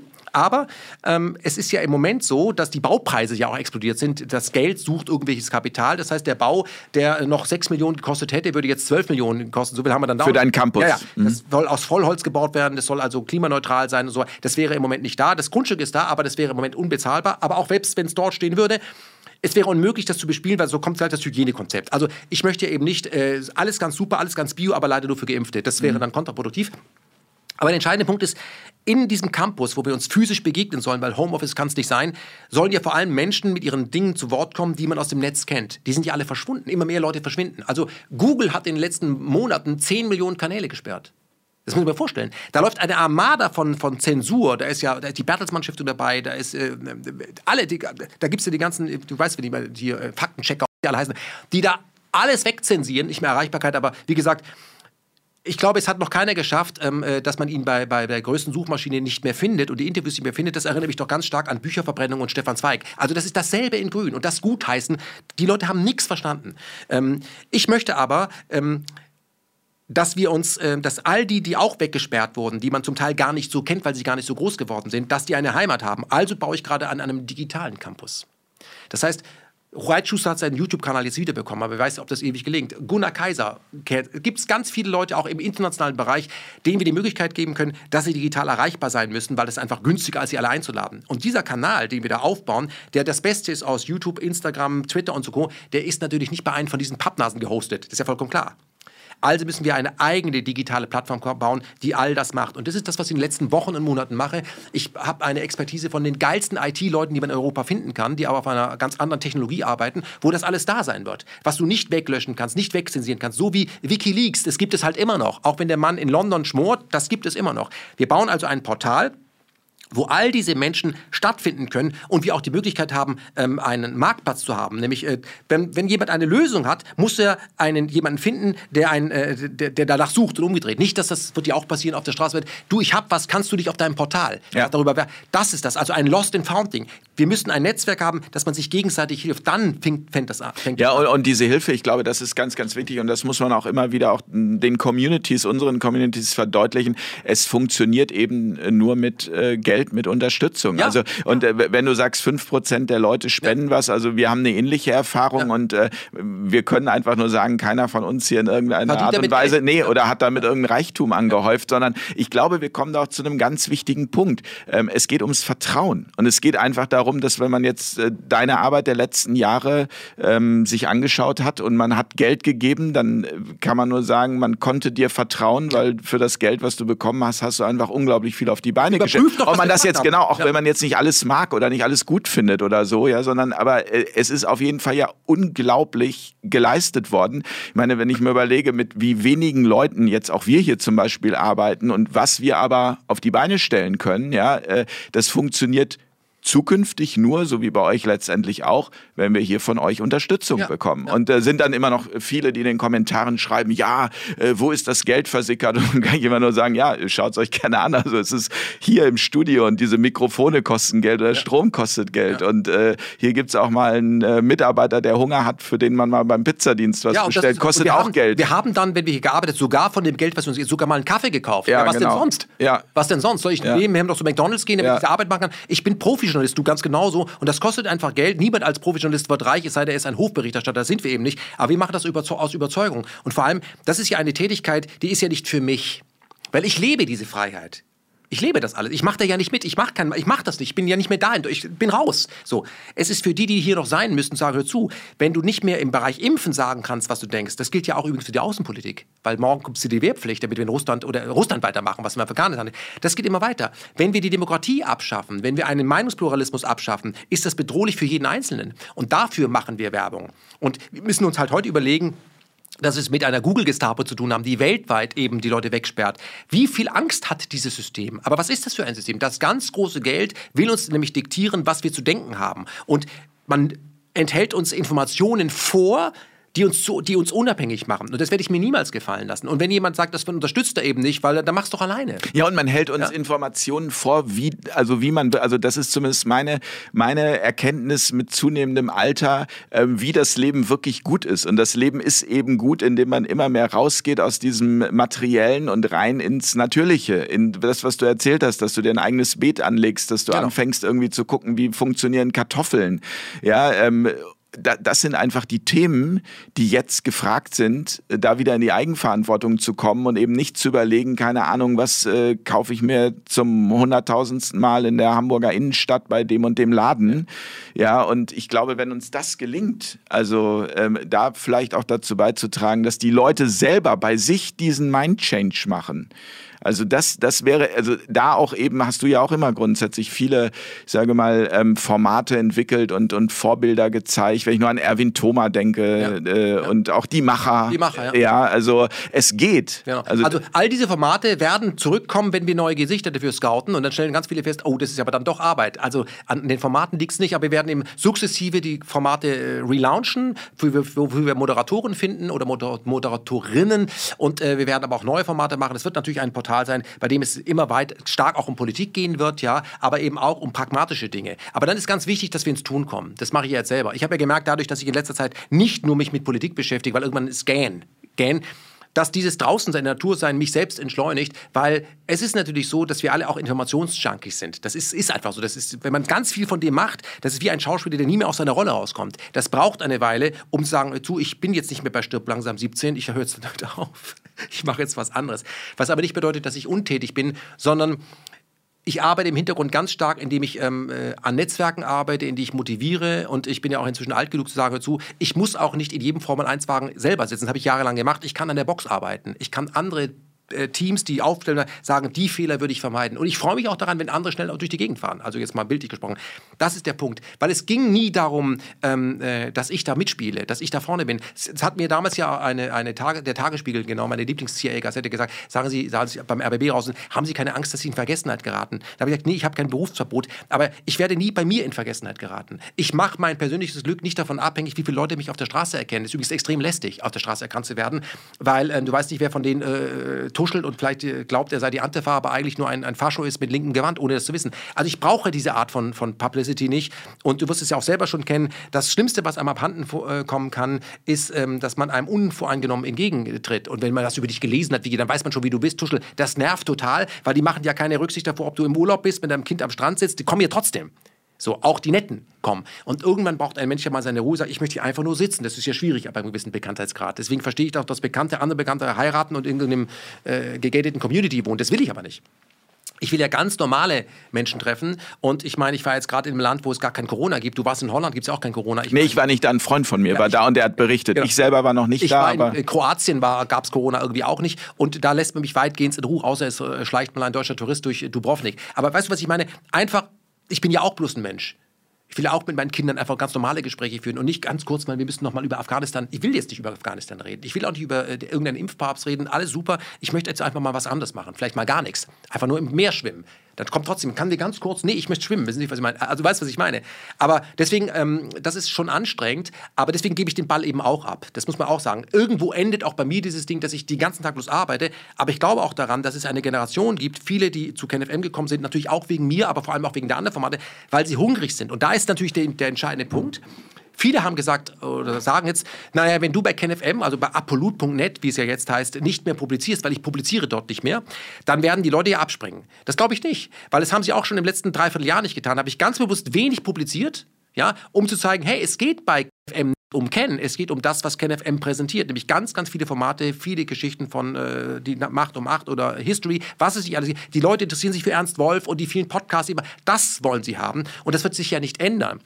Man hat aber immer gesagt, also die Kritiker, ja, der benutzt ja den Bekanntheitsgrad von äh, KenFM nur, um seine persönliche Meinung zu publizieren. Also wie wenn, äh, wenn äh, der, der Mitbesitzer des Spiegels immer nur beim Spiegel publizieren würde, macht der Augstein nicht, der macht ja beim Freitag. So. Und deswegen mein eigenes Portal, was auch an den Start kommen wird, wenn alles rund läuft, heißt ja Sophisticated. Also wie mein, mein Nachname, Sophisticated. Ne? Ja. So. Und da geht es mir eben mehr um das. Da geht es um, um was geht es eigentlich? Quantenphysik, Philosophie, Philosophie äh, das hier auch, das, Netzwerk was der ist Natur. das? Was, das da, darüber würde ich mich gerne unterhalten. Also ja. das, was wir quasi äh, zwischen Himmel und Erde Ja, äh, nicht wahrnehmen, also äh, wahrnehmen, aber Ja. nicht sehen können. Genau, genau. Das, das, das Mysterium, das interessiert mich viel mehr, wie ob jetzt, äh, was ich, AKK, welche Meinung die zur Fregatte Bayern hat oder ob die im südchinesischen Meer wirklich unsere Werte verteidigt. Gähn, ich kann diesen Blödsinn nicht mehr ertragen. Ich gucke ja auch nicht die Lindenstraße, gibt's ja auch nicht mehr, aber das ist wie, nee. Ja, aber das meine ich damit, dass wir, also dass ich habe eben das vielleicht irgendwie ein bisschen schwierig dargestellt, aber so dieses, dass wir permanent nur abgelenkt werden damit, dass wir irgendwas konsumieren müssen oder Genau. irgendwas kaufen müssen oder irgendwo irgendetwas hinterherrennen müssen, an, anstelle uns selber auf die Suche nach uns zu machen, Ja.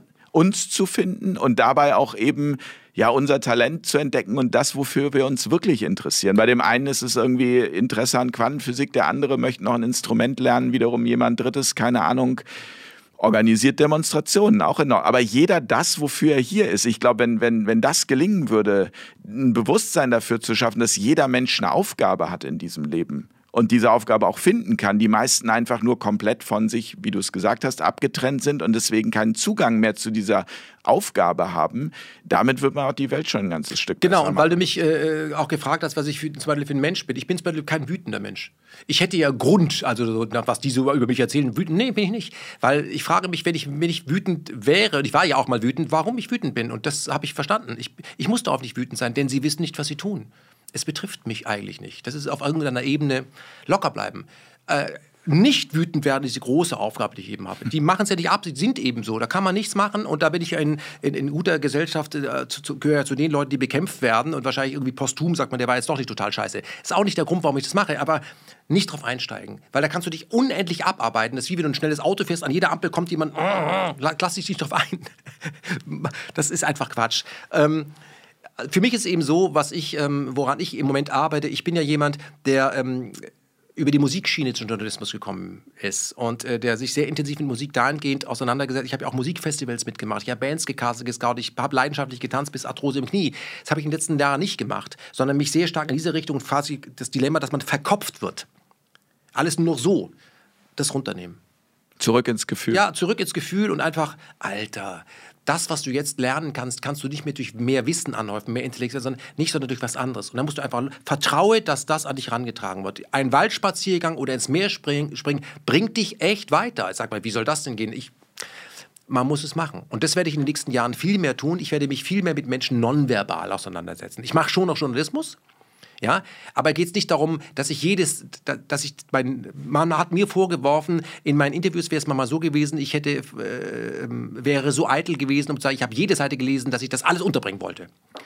Das stimmt so nicht. Es war nur so, ich hatte manchmal Interviewpartner, die haben gute Bücher schreiben können, aber die haben das nicht gut verkaufen können. Und das war mir so ein, dass ich das alles unterbringen wollte, dass ich dann mehr geredet habe als der Interviewte, weil ich das unterbringen wollte. Das war aber eigentlich nur so, dieses Buch ist so geil. Sag's doch endlich. Sag doch noch das. So.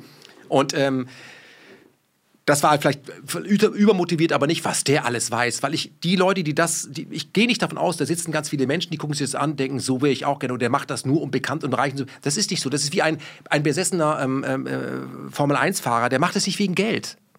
Der will der Beste sein, für sich.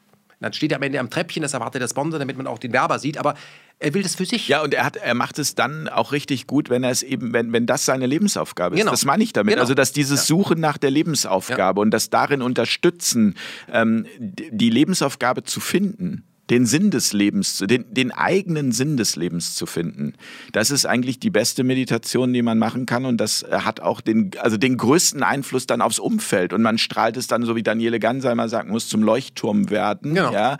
Äh, und dann orientieren sich die anderen an einem und äh, man muss nicht predigen, sondern fragen dann, sag mal, was hast denn du eigentlich, ge- also du wirst gefragt aktiv, warum siehst denn du mit 54 aus wie 45? Also d- wie- und wieso sieht jemand teilweise mit äh, 50 aus wie 65? Ja, also wie gesagt, ich versuche, ich bin, was das angeht, glücklich, so, obwohl das Leben auch äh, mir in den letzten Wochen und Monaten doch auch eingeschenkt hat, aber ich, es ist nicht langweilig. Ich versuche das Beste daraus zu machen, ja. Weil du, weil du so kommst Ja. für mich rüber, also das wäre jetzt meine äh, Bewertung, dein Leben lebst. Genau, ich lebe mein Leben und da kann man nicht von allen gemocht werden, aber wichtig ist, dass man herausfindet, wer man ist. Das weiß man nicht- und nicht so. Wir sind alle nicht äh, unsicher, äh, gefeit davor, dass wir nicht unsicher werden. Ist ja klar. Ich habe auch Freunde, die sagen dazu, alles cool, weil wir haben alle unsere Schwächen. Nur Ich möchte, was meinen Beruf angeht, also auch sophisticated, etwas anders machen wie in den letzten Jahren. Es wird sich vielleicht komisch anhören. Ich möchte einfach weniger denken. Ich möchte mich, ich möchte auch Leute interviewen, die ich von der Straße weg Shanghai, wie man als Seefahrer sagt, und einfach, wer sind sie denn eigentlich? Einfach, mhm. ob ich das ab kann. Und das interessiert mich viel mehr. So, also werde ich viel mehr unterwegs sein. Ich bin der leidenschaftliche Reporter. Ich brauche nicht mehr wie ein Tankrucksack. Und wenn jemand interessant ist, ich finde den. Ich habe ja Leute immer auch interviewt, auch schon wie die Pro 7 Morning Show, und da haben die ja Sachen gesagt, du kennst, ich kenne den nicht, aber eigentlich kenne ich den natürlich schon. So. Und das, daran habe ich immer geglaubt, man kennt sich. Warum? Wir sind alle in derselben Raumzeit. Und das interessiert mich mehr, weil es ist das Mysterium. Und deswegen, ich in den letzten Wochen und Monaten viel mehr in der Natur und lächle, weil mir geht es einfach gut, obwohl ich aus meiner Perspektive von damals ja eigentlich nichts arbeite. Ich habe ja früher, was ich drei äh, Bücher äh, die Woche gelesen, zwar solche Schinken, das mache ich im Moment nicht, sondern ich mache andere Dinge. Ja, ich habe sehr viele ähm, äh, Meetings, äh, ähm, Zoom und der ganze Blödsinn, um mit Leuten zu reden. Ja, baut daran aber parallel an, an Dingen, die auch haptisch sind und der Trans Transfer zu Absolut mit äh, Homepage und App und Administrativ und Gesellschaftsform und so weiter, das ist alles mein Lieblingsfeld wo ich eben Geduld lernen muss, weil ich mich dann wieder äh, freue, dass ich sage, und jetzt möchte ich eine andere Art von Journalismus machen, nämlich, dass ich auch mal Leute interviewen kann, was in den letzten Jahren wenig passiert, die kein Buch geschrieben haben, die nichts verkaufen müssen, die einfach sind. Und die wissen vielleicht gar nicht, dass sie interessant sind, aber ich sehe die und möchte es dazu bringen, dass eine Frau, die äh, was 20 Jahren als Bäuerin arbeitet, zu mir kommt und sagt, ich finde sie interessant. Ich finde, sie wirken auf mich interessant und das ist interessant. Ich glaube, es ist auch für andere. Ich habe doch nichts zu erzählen. Doch, doch. Und einfach mit denen reden. Das werde ich in den nächsten, äh, das bereite ich vor. Und äh, eine solche Sendung soll auch nur ein oder zweimal im Monat maximal stattfinden. Da soll nicht, du musst jetzt aber die ganze Zeit liefern, das eben nicht. Und die restliche Zeit kümmere ich mich um die vielen äh, Babys, die da draußen rumlaufen. Ich sage, kann ich helfen? Und darum geht es. Also anderen helfen, scouten, neue Formate für Dritte mitentwickeln, sagen, einfach im Hintergrund arbeiten und einfach das machen. Weil ich muss nicht mehr Akkord arbeiten, ich habe Akkordjournalismus betrieben, damit Leute sagen, jetzt arbeitet er wieder. Es geht, ich habe viel mehr Spaß daran, wenn, äh, wenn Leute, die ich treffe, die ich caste, die, die so etwas machen oder ich einen Tipp, ihren Weg gehen, denken, das ist ja geil. Ja, und einfach, und einfach sein dürfen. Genau. Also einfach dieses, dieses, dieses Arbeiten oder dieses Akkordarbeiten. Also wenn man das mal reflektiert, kann man nur zu dem Punkt kommen und sagen, dass man das macht, um sich wertiger zu fühlen, um sich, ähm, um, um sich gesehen zu fühlen, um anerkannt zu werden. Also irgendwie so eine Motivation wird ja immer, also weil sonst könnte man ja eigentlich sagen, man darf doch eigentlich einfach nur sein. Genau einfach nur sein. Und was mir ein Anliegen ist, weil wir insofern in Zeiten leben, dass unsere Kinder, du hast ja auch welche äh, fragen, was habt ihr? Wir müssen aufpassen, ähm, was im Moment ja wirklich geht, dass wir, dass die Spaltung in dieser Gesellschaft nicht abgeschlossen wird. Das ist für mich ganz wichtig, weil was wir, ähm, was ich aus der deutschen Geschichte, aus der Geschichte generell des Menschen lerne, ist, dass der Mensch, in, wenn er erstmal äh, sich hat aufhetzen lassen und gespalten, zu bösartigsten Handlungen im Krieg ist ideologisch. Und dass wir sagen, dazu, wir, wir schrammen da sehr dicht wieder an, dass wir uns gegenseitig wieder an die Kehle gehen. Und dass wir da uns nicht ähm, dass wir da nicht auf diesen Kriegspfad geführt werden und dass wir Demokratie lernen. Das können wir ja nicht. Wir müssen abschwören diesen Autoritäten wegen weißen Kittel oder so. Wir müssen weg von diesen Massenmedien, die uns das Gehirn waschen. Wir müssen viel mehr ins Tun kommen und auch in einem Feld einem Menschen begegnen, wo wir sagen können, ich weiß nicht, wie der ist. Ich habe über den nicht vorher was gelesen. Ist. Ich lasse mich darauf ein, dass mein Gefühl sagt, ich glaube, ich weiß, wie der ist. Wie wem warst du denn da? Ich weiß es nicht. Heute muss man ja aufpassen, wenn man irgendwo hingeht. Du kennst das, dass nicht später im Internet auftaucht, wo der auch vorher schon war. Dann bist du mit dem Buddy. Kontaktschuld ja, sofort. Äh, was ja. soll das? Und, oder auch Fragen, die man sich stellen lassen muss, ist, ähm, wir haben ja ein digitales System, was nicht vergisst. Das heißt, was bedeutet das eigentlich, was die Beurteilung uns, uns gegenseitig angeht? Also Im Strafvollzug ist es so, wenn du jemanden, äh, was ich in einem Affekt getötet hast, Totschlag, gehst du in den Bau, kommst wieder raus, hast deine Strafe abgesessen, warst zwar im Bau, schwierigen Job zu bekommen, aber niemand weiß das unbedingt. Du kannst bei Null anfangen, du bist resozialisiert. Aber das Netz vergisst nicht. Das Netz vergisst dich. Das heißt, du wirst das nie mehr los. Der hat ja mal mit dem, was, wohin geht diese Gesellschaft? Diese Fragen sind ja philosophische Fragen, die mit der Gesellschaft zu tun haben. Und die Frage, die mich, die, die ich, äh, wo, ich, wo ich die Antwort inzwischen kenne und, äh, und nur als Warnung aussprechen kann, warum haben wir es im Moment mit einer äh, Gesellschaft zu tun, die sich im Moment atomisiert? Wir sehen ja eine totale Atomisierung, also sprachlich gendern, was darf man noch sagen? Alles, man sagt am besten gar nichts. So. Ich meine, es, es gibt ähm, äh, den Briefwechsel zwischen äh, Niels Bohr und Albert Einstein. Mhm. Die unterhalten sich zum Thema Atom. Und äh, Modelle. Und da sagt ähm, Niels Bohr zu Einstein eben in diesen Briefen, hör zu Einstein, die Sache sieht folgendermaßen aus, wir können darüber diskutieren, solange wir wollen, aber wir dürfen nie vergessen, es sind nur Modelle. Es sind nur Modelle. Wir, wir, stellen uns das vor, aber es ist doch alles ganz anders. Es ist einfach, wir können uns das nicht vorstellen. Aber wir machen es vereinfacht, damit wir uns darüber reden können, wie Worte eigentlich nur Container sind für das, ich weiß, was du meinst, you know what I mean. Nach dem Motto, eigentlich wissen wir gar ja, nichts. Genau. So. Und Einstein hat sich ja sehr intensiv auch mit der Relativitätstheorie und Atomphysik und Lichtgeschwindigkeit beschäftigt und hat ja damals auch gesagt, ist, wenn, wenn, wenn ein Mensch zum Beispiel mit, mit äh, Lichtgeschwindigkeit bewegt werden würde, dann würde es ihn zerreißen. Wir wissen heute, dass, was Lichtgeschwindigkeit, äh, Raumzeit bedeutet, Relativität, aber wir haben es nie geschafft, dass ein Mensch auch nur annähernd Lichtgeschwindigkeit bewegt wurde. Wir haben so ein bisschen Raumfahrt, ich glaube 30, 40.000 Kilometer pro Stunde ist was anderes wie 30, 300.000 Kilometer pro Sekunde ist was ganz anderes. So. Und was wir aber jetzt getan haben, ist, wir haben die Lichtgeschwindigkeit durch die Digitalisierung in die menschliche Kommunikation eingefügt und damit zerreißt es die Gesellschaft. Das sehen wir. Es gibt kein drüber schlafen mehr. Alles ist jederzeit überall und das ist keine menschliche Erfahrung. Es gab immer noch ein, das überdenke ich noch mal. Und das sehen wir zum Beispiel eine SMS, was du, das, was du jetzt fühlst, bam, ist es beim anderen. Hättest du drüber geschlafen, wäre es nicht passiert. Also, wie viele Freundschaften kaputt gegangen sind durch E-Mails. Ja. So. Weil, man, weil man auch sofort so, äh, impulsiv so. reagiert und also äh, genau. eben nicht dieser ja. kluge Satz, schlaf eine Nacht drüber. Und das, darüber haben wir nicht nach, sondern es muss alles effizienter werden, schneller werden, als wenn schneller besser wäre und schneller fertig werden. Womit fertig werden? Wenn wir mit allem, angenommen, wir müssten einen Tag im Leben arbeiten und wären dann fertig. Das Geld würde für immer reichen was machen wir dann mit der freien Zeit, der sogenannten Freizeit? Dass wir überhaupt von Freizeit reden. Der Mensch braucht eine Aufgabe und das ist nicht nur ein Job, sondern ein Beruf, der von Berufung kommt, der ihn ohne Geld zu bekommen erfüllt. Ich habe immer nur Jobs gemacht, wo ich gesagt habe, die erfüllen mich. Ja, auch wenn ich an der, an der Stanze gestanden habe. Ich wollte dann besser sein als die Maschine, aber ich wusste, das bedeutet, ich kriege diese Platte. So. Aber das, was ich sonst so gemacht habe, die ganzen letzten 20 Jahre, ja, oder 25 Jahre, war etwas, ich würde es freiwillig machen. Ich treffe mich mit dir freiwillig. Ich habe mich mit Florian Homm freiwillig getroffen, mit, äh, mit Revermann freiwillig getroffen, mit Willi Wimmer freiwillig, warum es interessante Menschen sind. Die bereichern mein Leben. Rita Süßmuth. Ja, ist doch klar. So. Ja. Und ich glaube, ähm, das habe ich ja schon mal gesagt, was, was ich mir wünschen würde, ist natürlich ein Gedankenexperiment, was natürlich gar nicht geht, ist, dass wir umgehen, wie wir miteinander umgehen. Hat weniger mit Überzeugung zu tun, sondern mit einem System, was darauf basiert, auf Mangel. Wir haben erstens ein großes, einen großen Mangel an Wissen, aber wir haben einen Mangel an Verteilung von ökonomischen Mitteln. Dass die Frau bei Aldi am, da sitzt und ihren Job macht und sich die Scheiße anhören muss von irgendwelchen Reichen, liegt daran, sie braucht das Geld. Ohne das Geld ist sie aufgeschmissen. Der, der mehr Geld hat, hat mehr Freiheit und der weniger Geld hat, wird durch das weniger Geld einfach in seiner Bahn gehalten, weil er kann da nicht raus. Angenommen, und das ist die Art, wie wir miteinander umgehen, weil du musst das machen. Mhm. Angenommen, wir hätten alle, alle Menschen würden nicht eine ID 2020 bekommen und eine Impf, sondern wir würden alle, das wäre eine tolle Idee, aber jetzt nicht von Herrn Bill Gates, von Ken Jebsen, wenn der irgendwann mal nicht der zweitreichste Mensch ist, sondern der, der geistreichste Mensch der Welt, ähm, der würde sagen, so, ab jetzt kriegen alle Menschen eine gedeckte Kreditkarte. Das wäre eine super Idee. Alle kriegen eine gedeckte Kreditkarte von mir beim Mastercard und die ist gedeckt. Was ist da drauf? Das, was du ausgeben willst, ist da drauf. Ich vertraue euch nach dem Motto, dass ihr das oder oder die ist gedeckt. Die ist gedeckt. Wenn du den Porsche kaufen willst oder so, ist gedeckt. Was würdest du dann machen? Mhm. Da sagen die, ja, da will ich ins Autohaus gehen und da will ich mir dann Porsche kaufen. Das Autohaus hat aber nicht unbedingt offen. Warum nicht? Weil der ja auch eine Kreditkarte hat. Der muss nicht zur Arbeit kommen. Das heißt, jeden, den du jetzt triffst, der auch eine Kreditkarte hat, den musst du jetzt bitten. Weil wir sind alle jetzt reich. Verstehst du? Niemand muss beim Bäcker morgens aufstehen, damit er seine Brötchen verdient. Nee, der hat das schon. Aber dann kann jeder machen, was er will, aber keiner hat mehr was, weil keiner muss mehr zur Arbeit. Jetzt jeder, der jetzt etwas arbeitet, macht das freiwillig. Und wenn du eine Dienstleistung von jemandem willst, dann nicht, dafür kriegst du ja Geld, das hat er nicht mehr nötig. Du musst also jeden bitten.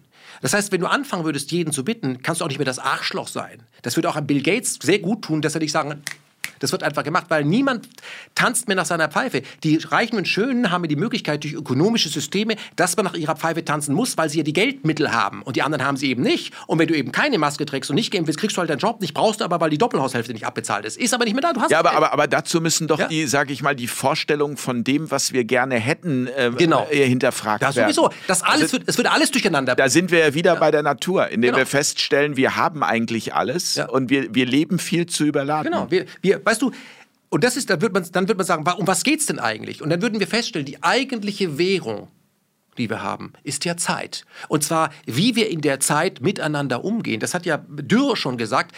Materie ist wie hat er sich ausgedrückt, ist ähm, ähm, nicht nur Bewusstsein, Materie ist, ähm, ähm eine, ist Verbindung. Das hat er gesagt. Materie, das, Materie ist nicht das, was er früher gedacht hat, alles Irrtum, sondern ist einfach ähm, Verbindung, wie miteinander umgeht. Das ist das. Und das, das heißt, wir müssten philosophisch erfragen, was das eigentlich alles ist. Wir können ihm dann einen Namen geben, wir können sagen, es heißt so, das ist eben Quarks oder ein Higgs-Bosom oder Gott. Ich spiele keine Rolle. Wir müssten miteinander in Kommunikation, die Werkzeug ist Beziehung. Materie ist Beziehung. Wir gehen nicht miteinander in Beziehung, wir erziehen uns. Das ist das, was wir von Anfang an tun. Wir, wir, die, die, dieses, die, die Eltern haben gelernt, im Sinne der Reichen schön zu erziehen. Die Kirche erzogen, das System, da steht dann Zivilisation drauf. Wir müssen uns zivilisieren. Und wer nicht zivilisiert ist, ist primitiv. Primitiv heißt aber eigentlich dicht an der Natur, das sind die Urvölker, die sind bescheuert, weil die haben kein iPod. Das alles müssen wir hinterfragen, weil was ist Fortschritt? Was ist Fortschritt? Und, und wie, wie, lang soll das Leben sein? Ab wann ist, ab wann ist, ist ein Leben lebenswert, wenn es 85 ist oder kann es auch mit 16 leben? Ja, aber da, da, brauchen wir dieses, dieses Bewusstsein auch dafür, dass eben, was ist Fortschritt, das ist eine gute Frage, weil jetzt hätte man paar Jahren noch gesagt, irgendwie die E-Mail ist ein Fortschritt. Ja. ja, und die E-Mail führt dazu, dass wir nicht mehr so viel arbeiten müssen. Oder das Internet das ist ja Quatsch. Das führt ja dazu, dass ja. wir noch viel mehr da arbeiten. Sind wir bei Rosa, dass wir, wir also, beschleunigen die Zeit durch und, und wir können jetzt immer mehr machen, aber die Zeit ja selbst ist nicht mehr geworden. Das heißt, wir packen immer mehr rein in die Zeit. Und deswegen haben wir in dieser Zeit, wo wir ganz viel, überhaupt keine Zeit. Und da sind, möchte ich noch ein provokantes äh, Thema ansprechen, ähm, weil wir das, was wir wissen, wir wissen gar nichts. Wir übernehmen ständig Haltung. Wir haben natürlich eine Haltung zu den Taliban. Die Taliban sind doof. Ich kenne zwar keinen, aber was ich gelesen habe, wie die sind, die haben diese Turbane, die sind doof. Unsere Haltung, was gut und was schlecht ist und wie man mit wem umgeht, ist immer von anderen übernommen. Wir müssen das über, hinterfragen, weil das, was wir über die Taliban denken und übernehmen, das denken wir auch von uns. Wie wir über uns denken, hängt ganz stark davon ab, ob wir die Klischees der Gesellschaft übernehmen. Dann sind wir gut. Eine Frau, die den Job macht, das, das ist eine gute Mutter, die einfach sagt, ich möchte gerne bei meinem Kind bleiben. ist fast schon die Taliban. Verstehst du, was ich meine? Und dass wir das eben glauben, das heißt, dass wir das alles tun, und das Nachplappern und so leben und uns verbiegen, hat doch damit zu tun, dass wir unglaubliche Angst haben, herauszufinden, wer wir wirklich sind. Und diese ganze Gesellschaft basiert ganz stark auf Angst. Denn wenn du nicht mitspielst, dann wird, ist die Angst, isoliert zu werden. Ja, isoliert und also ist die Angst, isoliert zu werden und es ist ähm, auch die Angst vom Tod. Sowieso. Ich habe vom Angst gar keinen Tod, der, der, vom Tod gar keine Angst. Das ist mein, mein Freund, weil ich sterbe jeden Abend ein Stückchen. Der, man muss sich mal vorstellen, es gäbe keinen Tod. Ich wäre Tag und Nacht Bill Gates ausgesetzt, wäre ja traurig. Es gibt Last Exit und dann ist Feierabend, dann komme ich zurück. So, das ist, ich habe davor keine Angst. Aber weißt du, die Leute, die heute Probleme mit der Impfung haben und Nicht-Impfung, Angst vorm Tod haben, haben vor allem Angst, wenn sie zu früh sterben, weil eigentlich haben sie gar nicht gelebt. Ja, genau. Das ist die Angst vor ja. ungelebtem Leben. Dem ungelebten Leben. Und das ist, darüber sollten wir uns unterhalten. Und dieses, diese, äh, da können wir sehr, sehr viel, obwohl wir natürlich geil vernetzt sind, da können wir sehr viel von sogenannten primitiven Feldern le leben. Wir können da sehr viel von Leuten äh, lernen aus Asien, aus dem Orient. Die sind auch klug. Ja, aber da die sind, Inder wir wieder, sind auch klug. Da sind wir wieder bei dem Punkt, wie finden wir zu unserer Zufriedenheit? Ja, darin ist ja das, also mit Zufriedenheit, aber nicht materielle Zufriedenheit, sondern. Der, wir, suchen, wir suchen immer nach Lösungen bei Wikipedia und Google und so im Außen. Äh, äh, Eigentum belastet. Äh, wir, wir, sollten viel mehr in dem ganzen Wahnsinn äh, aufeinander zukommen und sagen, Homeoffice ist das nicht. Wenn man anfängt, sich im Homeoffice einzusperren, ist man vor allem Möglichen sicher, aber nicht vor sich selbst. Spiegelleser wissen mehr, aber nichts über sich selbst, über andere. Das sind Vorurteile, die wir transportieren. Wenn du das eben sagst, dann bist du auf der richtigen Seite. Es gibt keine richtige Seite. Es gibt kein richtig, es gibt kein falsch. Das sind alles, es gibt kein Tag, es gibt keine Nacht. Es gibt diese Moralvorstellung hat die Natur so nicht. Wir sind ein Teil der Natur. Wir wissen gar nichts. Und was wir heute haben, ist eben, wir haben unsere, unseren, die, den Instinkt haben wir durch Moral ersetzt. Aber in Wirklichkeit sind wir viel intuitiver aber wir geben alles auf den Intellekt und plappern das nach, was andere Scheinintellektuelle vorgeben, das plappern wir nach. Aber das ist des Kaisers neue Kleider und jeder spürt das eben auch. Das ist der große, die große Chance bei der jetzigen Krise. Da, wo wir heute stehen, sind auf allen Gebieten am Abgrund, haben uns die hingebracht, die alles besser wissen. Aber wir haben das ja auch gemacht. Wir sind denen ja auch gefolgt. Natürlich durch, bereitwillig durch Propaganda. Ich bin auch ähm, kein Freund, dass, die, dass man sagt dazu, da muss man jetzt äh, abgerechnet wird zum Schluss. Wir brauchen, was das angeht, auch keinen Nürnberg. Aber einfach nicht mehr machen. Wir haben keine Demokratie. ich sehe ja in Hamburg auch die Wahlplakate. Die sehen alle aus, ich bin irgendwie äh, total gestresst und hab, bin traumatisiert. Bitte rette meinen Job, ich brauche ein Geld, den der Steuerzahler bezahlt. Keiner von diesen Pappnasen wird mich dorthin führen, wo ich hin muss. Glücklich. Und diese stellvertretende Politik, mach das bitte für mich, dann werde ich glücklich. So funktioniert Gesellschaft nicht. Ich meine, das war vielleicht mal gut gedacht. Äh, aber Demokratie ist auch nur ein Herrschaftsprinzip. Wir müssen uns anders einigen. Und da gibt es übrigens viele Modelle. Es gibt viele Modelle. Und wir haben ja gesehen, jemand wie zum Beispiel der Krüger mit seinem Democracy App, der hat ja hm. gezeigt, Marius Krüger. Ja, dass man zeigen, dass man sehr schnell abstimmt. Das will das System ja gar nicht. Und was wir heute haben, ist, da sind die Deutschen wirklich prädestiniert. Wir lassen uns die Veränderung immer erst genehmigen. Und wenn wir uns nicht genehmigt wird, verändern wir uns nicht. Wir lassen uns erst bei dem Staat eine Demonstration gegen den korrupten Staat genehmigen. Und wenn der korrupte Staat die Demonstration nicht genehmigt, gehen wir nicht hin. So, da war der DDR-Bürger schlauer. So, und das ist etwas, wovor hast du Angst? Wie stehe ich denn dann da? Vor wem stehst du denn dann da? Und das ist die Einschüchterungsarchitektur. Das ist, was die anderen sagen. Das, was die Zeit schreibt. Fuck you off! Das interessiert mich nicht. Wir schützen uns sogar vor Sprache. Also äh, durch Sprache vor dem, was wir, wir machen. Wir begeben uns in Einzelhaft und nennen es aber dann Homeoffice. Wir gehen einfach, werden festgeschraubt, nennen wir dann Lockdown. Was ist das? Und das ist so, wir haben Angst vor eigenen Erfahrungen. Wir haben Angst davor, erwachsen zu werden. Und das ist der Punkt. Du hast Kinder, du verstehst, wie das ist. Kinder wenn sie klein sind und ihre ersten Erfahrungen machen, gucken sich immer um, ob du auch guckst, mhm. wie sie schaukeln und so. Die mhm. wollen Anerkennung. Und auch ist das sicher, was ich mache. Und irgendwann gehen die ihren eigenen Weg. Das dürfen sie auch machen, solange sie Kleinkinder sind. Und dann kommen sie in ein System von Kita und Schule und da werden sie dressiert.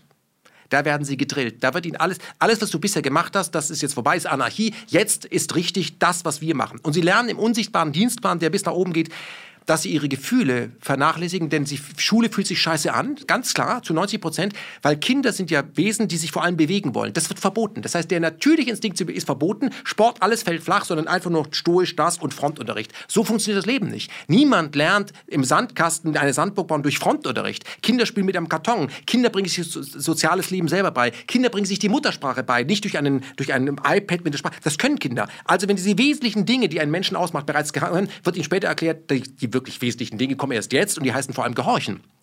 Und das ist das, was wir miteinander machen. Und das ist auch mein Friedensangebot an die Gesellschaft. Ich verstehe, dass Menschen, die so furchtbar Angst haben vor mir, äh, dass alles ganz schrecklich wird, wenn jeder macht, was er, will, was er will. Ja, viele sind ja bei den Linken, bei den Grünen und Kader und Partei, dass die jemand wie mich als jemand als gefährlich empfinden, weil äh, dann kann, kann man was Eigenes denken. Von mir muss man keine Angst haben, weil man muss das übrigens auch alles gar nicht machen.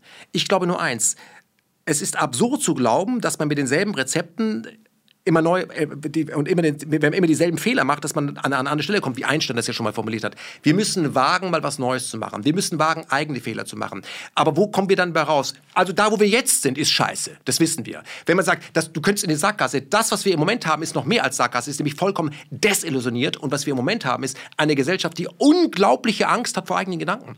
Und die sich dazu vergattern lässt, andere, die eigene Gedanken haben, auf die zu zeigen, mal gucken, was aus dem wird, auf die einzuschlagen. Wir bringen uns um sämtliche Ressourcen, die nämlich Mut sind. Ja, und dafür, dafür, um das zu erkennen, brauchen wir Bewusstsein. Ja, genau. Wir brauchen das Bewusstsein, ähm, weil wenn wir das plötzlich entwickeln und haben, dann, äh, dann kommen wir auch in diesen Prozess rein, dass Menschen anfangen und sagen, der Jepsen ist ja, das ist ja interessant, was er, das ist ja richtig sogar, was der sagt. Denk doch was Eigenes, ja. Und deswegen, ich kann nur sagen, ich habe kein Problem mit Leuten, die über mich Podcasts machen und so weiter, ja. Aber hast du, hast du nichts Besseres zu tun, als über einen Journalisten einen Podcast, was der alles gemacht hat? Der hat mal mit Art, bei Artima veröffentlicht, der ist ein Freund von Putin. Ich kenne Putin nicht.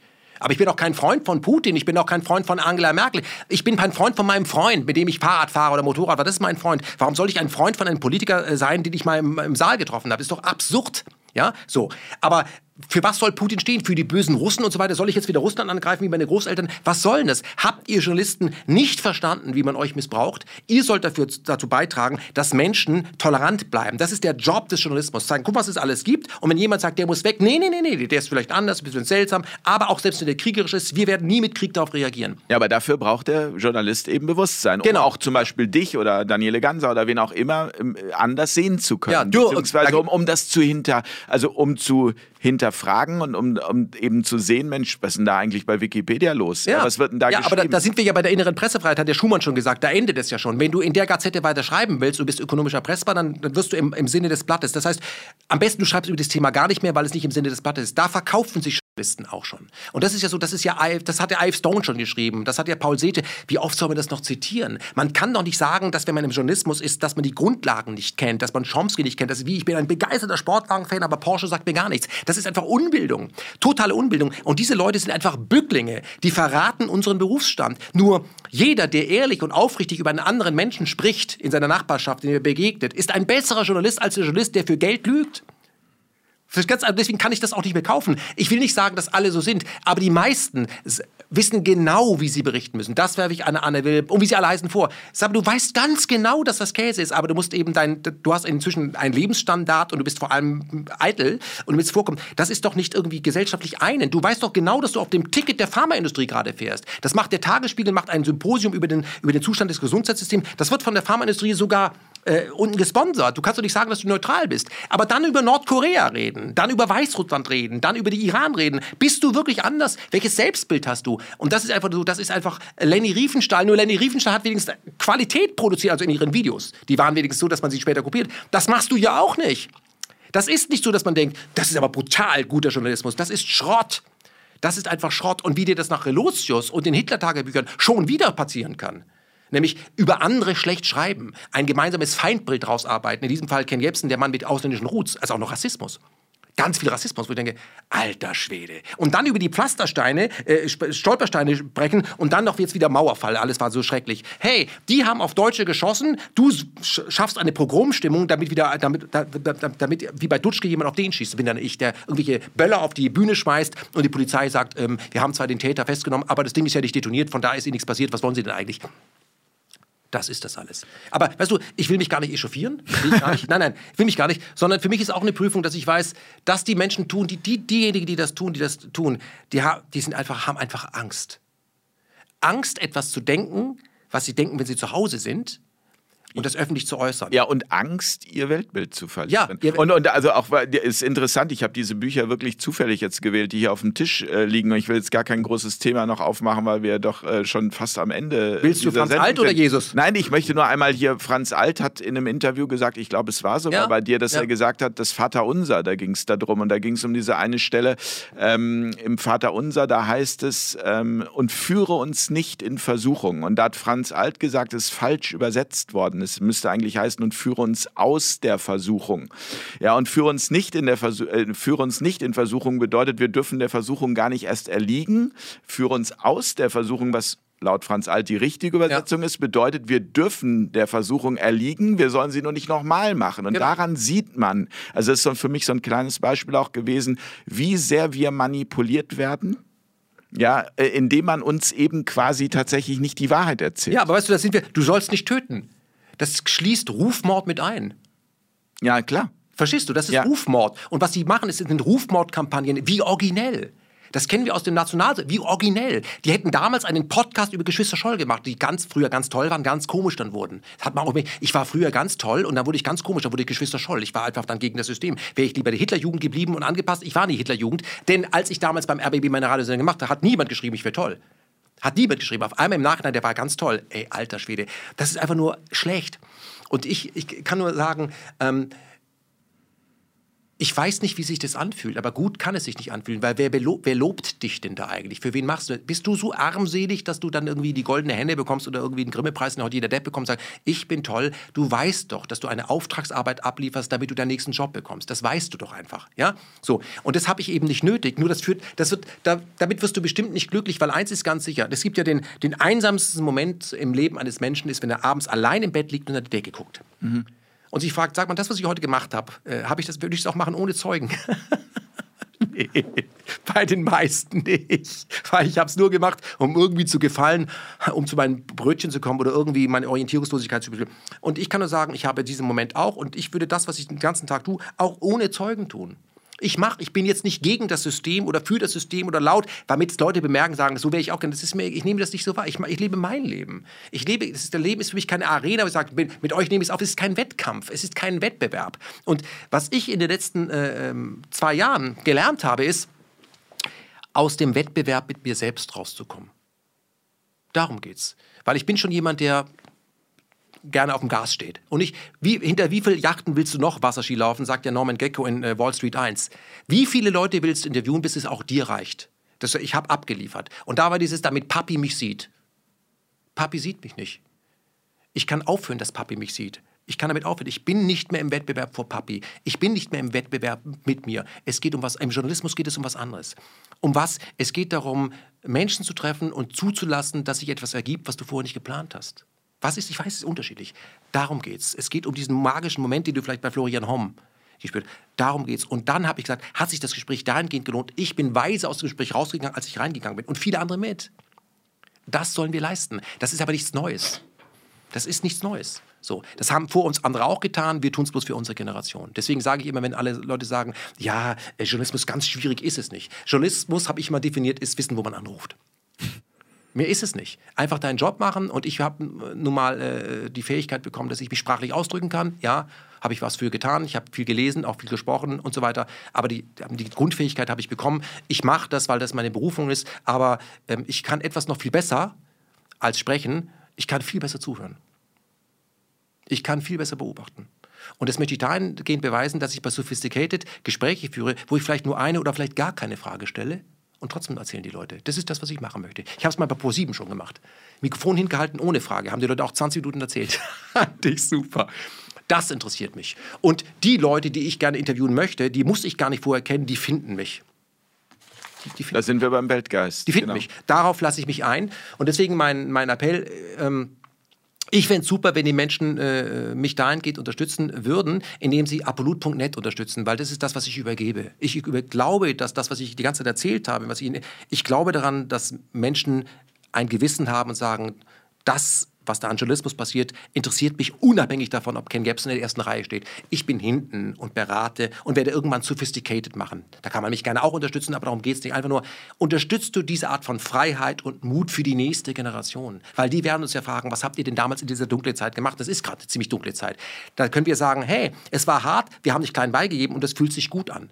Ob wir damit durchkommen, das kann ich nicht sagen. Nur, ich bin einfach nicht, ähm, äh, äh ich kann einfach nicht kriechen ich habe einfach einen, äh, einen aufrechten Gang, den habe ich schon relativ früh und ich werde nicht klein beigeben. Und da habe ich jede Menge ähm, äh, Vorbilder, die das auch nicht getan haben, unter anderem hier Jesus Christus, der war ja damals auch bei den Römern nicht besonders beliebt, der gehörte ja auch zu einer Terrorzelle mit seinen zwölf Kollegen, die waren ja auch nicht beliebt. Und ähm, der hat aber trotzdem das gesagt, was er gesagt hat. Und ähm, wenn man in einer Gesellschaft wie dieser lebt, wo man ständig die christlich-jüdischen Werte vor sich hinträgt und dann, wenn es darauf ankommt, das gar nicht macht, aus lauter Feigheit und es mit einer katholischen Kirche zu tun hat, die sagt, Impfen ist Nächstenliebe, dann aber gleichzeitig verstanden, dass, Jesus, dass du Jesus in jedem, anderen, jedem Mitmenschen begegnest, dann verbieten sich irgendwelche hämischen Podcasts oder Dreckspresse über einen Menschen, der anders ist. Weil das könnte theoretisch Jesus Christus sein. Lass das einfach.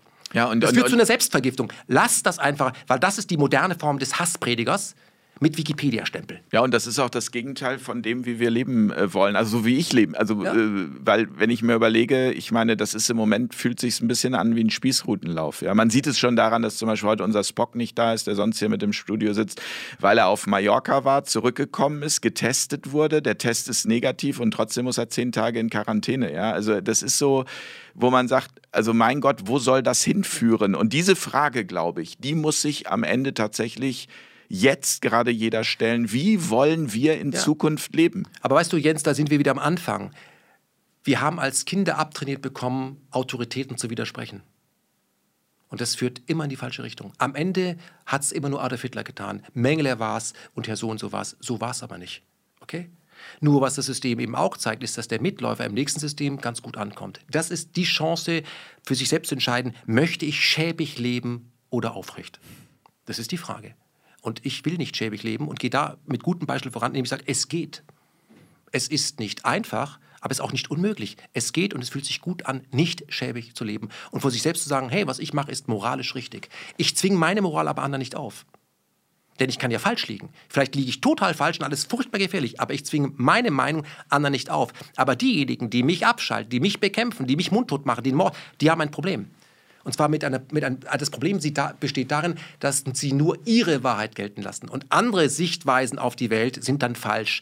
Und das ist genau das, die Erde ist, war lange Zeit eine Scheibe und jeder, der was anderes behauptet, kam weg, dann war sie rund und jetzt ist sie wieder eine Scheibe oder eine Spritze. Oder sie wird ein Würfel. Oder es wird ein Würfel. Und da muss ich sagen, das war immer so und ich werde dem nicht abschwören. Ich suche jetzt auch nicht die Konfrontation, das bringt nichts lasse ich jetzt auch, ja. Aber ich, äh, nur weil ich in den letzten Wochen und Monaten nicht viel publiziert habe, heißt nicht, dass ich untötig bin. Und es das heißt auch vor allem nicht, dass ich etwas aufgegeben hätte, nämlich das freie Denken und mutig sein. Das werde ich niemals aufgeben. Weil das bin ich meinen, meinen Kindern schuldig und auch denen, die mich kennen, sagen, ich lüge nicht mit. Es wäre viel einfacher. Wenn ich morgen abschwören würde, ich, dann würde ich, das, würde ich als Maskottchen durch die AD durchgereicht. Wäre ganz einfach. Mache ich nicht. Warum? Weil ich es nicht glaube. Ich müsste dafür lügen, würde wahrscheinlich sehr gut bezahlt. Das interessiert mich nicht. Ich kann dieses Geld nicht mitnehmen. Mich interessiert Geld nicht. Ich interessiere mich für, für, für, für Beziehungen. Und ich habe auch noch nie einen reichen Menschen getroffen, der in seinen letzten Stunden gesagt hat, ich wollte unbedingt noch diesen SUV fahren und dieses Haus hätte ich gerne noch besessen, sondern nur mit der Person hätte ich mich gerne noch versöhnt. So, und deswegen, ich kann nur sagen, ich reiche der, den Journalisten und denen, die mich total blöd finden, immer die Hand. Auf mich kann man zukommen, mit mir kann man diskutieren, auf offener Straße. Man muss sich nur trauen, mit mir gesehen zu werden. Und ähm, ich habe auch kein Problem damit, dass wir dann mit unterschiedlichen Meinungen auseinandergehen. Aber ich würde nie auf die Idee äh, kommen, zum Kampf gegen andere aufzurufen. Lies doch die Bildzeitung.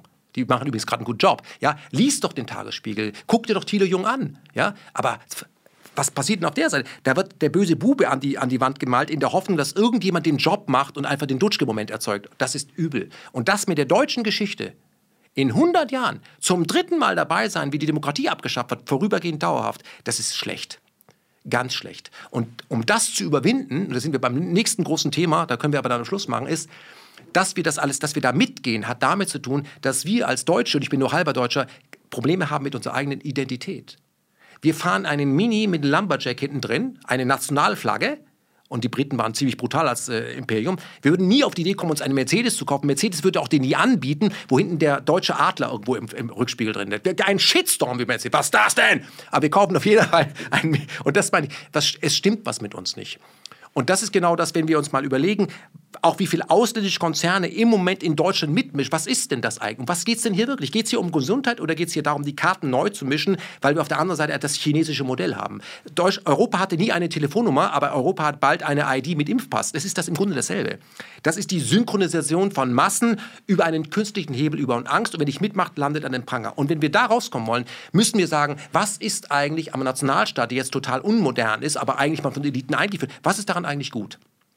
Und am Nationalstaat ist gut, dass, wenn etwas Elend ist, das an unserem Nationalstaat Halt hat. Aber das heißt nicht, dass der Nationalstaat bedeutet, die im Nationalstaat leben, sind die geilsten. Es gibt auch andere Nationalstaaten. Ich bin ein großer Freund der Europäer, aber es gibt viele unterschiedliche Farben und der Nationalstaat mit seiner Sprache und seiner Kultur ist wie eine Zelle im Körper, wo man sagen kann, wir müssen nicht jeden Scheiß mitmachen. Wir brauchen eine äh, nationale Identität, wo wir sagen, wir als Deutsche hatten nicht nur die zwölf dunklen Jahre, wir hatten vorher auch äh, äh, äh Humboldt, wir hatten Goethe, wir hatten Schiller. Lasst uns da darüber mal reden. Das kann Daniele Ganser machen. Ich bin, oh, da hast du gleich. Nein. Und wir können auch nach 45 sagen, wir haben einiges aus der Geschichte gelernt, wir haben eine Menge aufgearbeitet und wir haben auch viel vollbracht. Wenn du das aber heute schon sagst, bist du deutschnational, totaler Bullshit.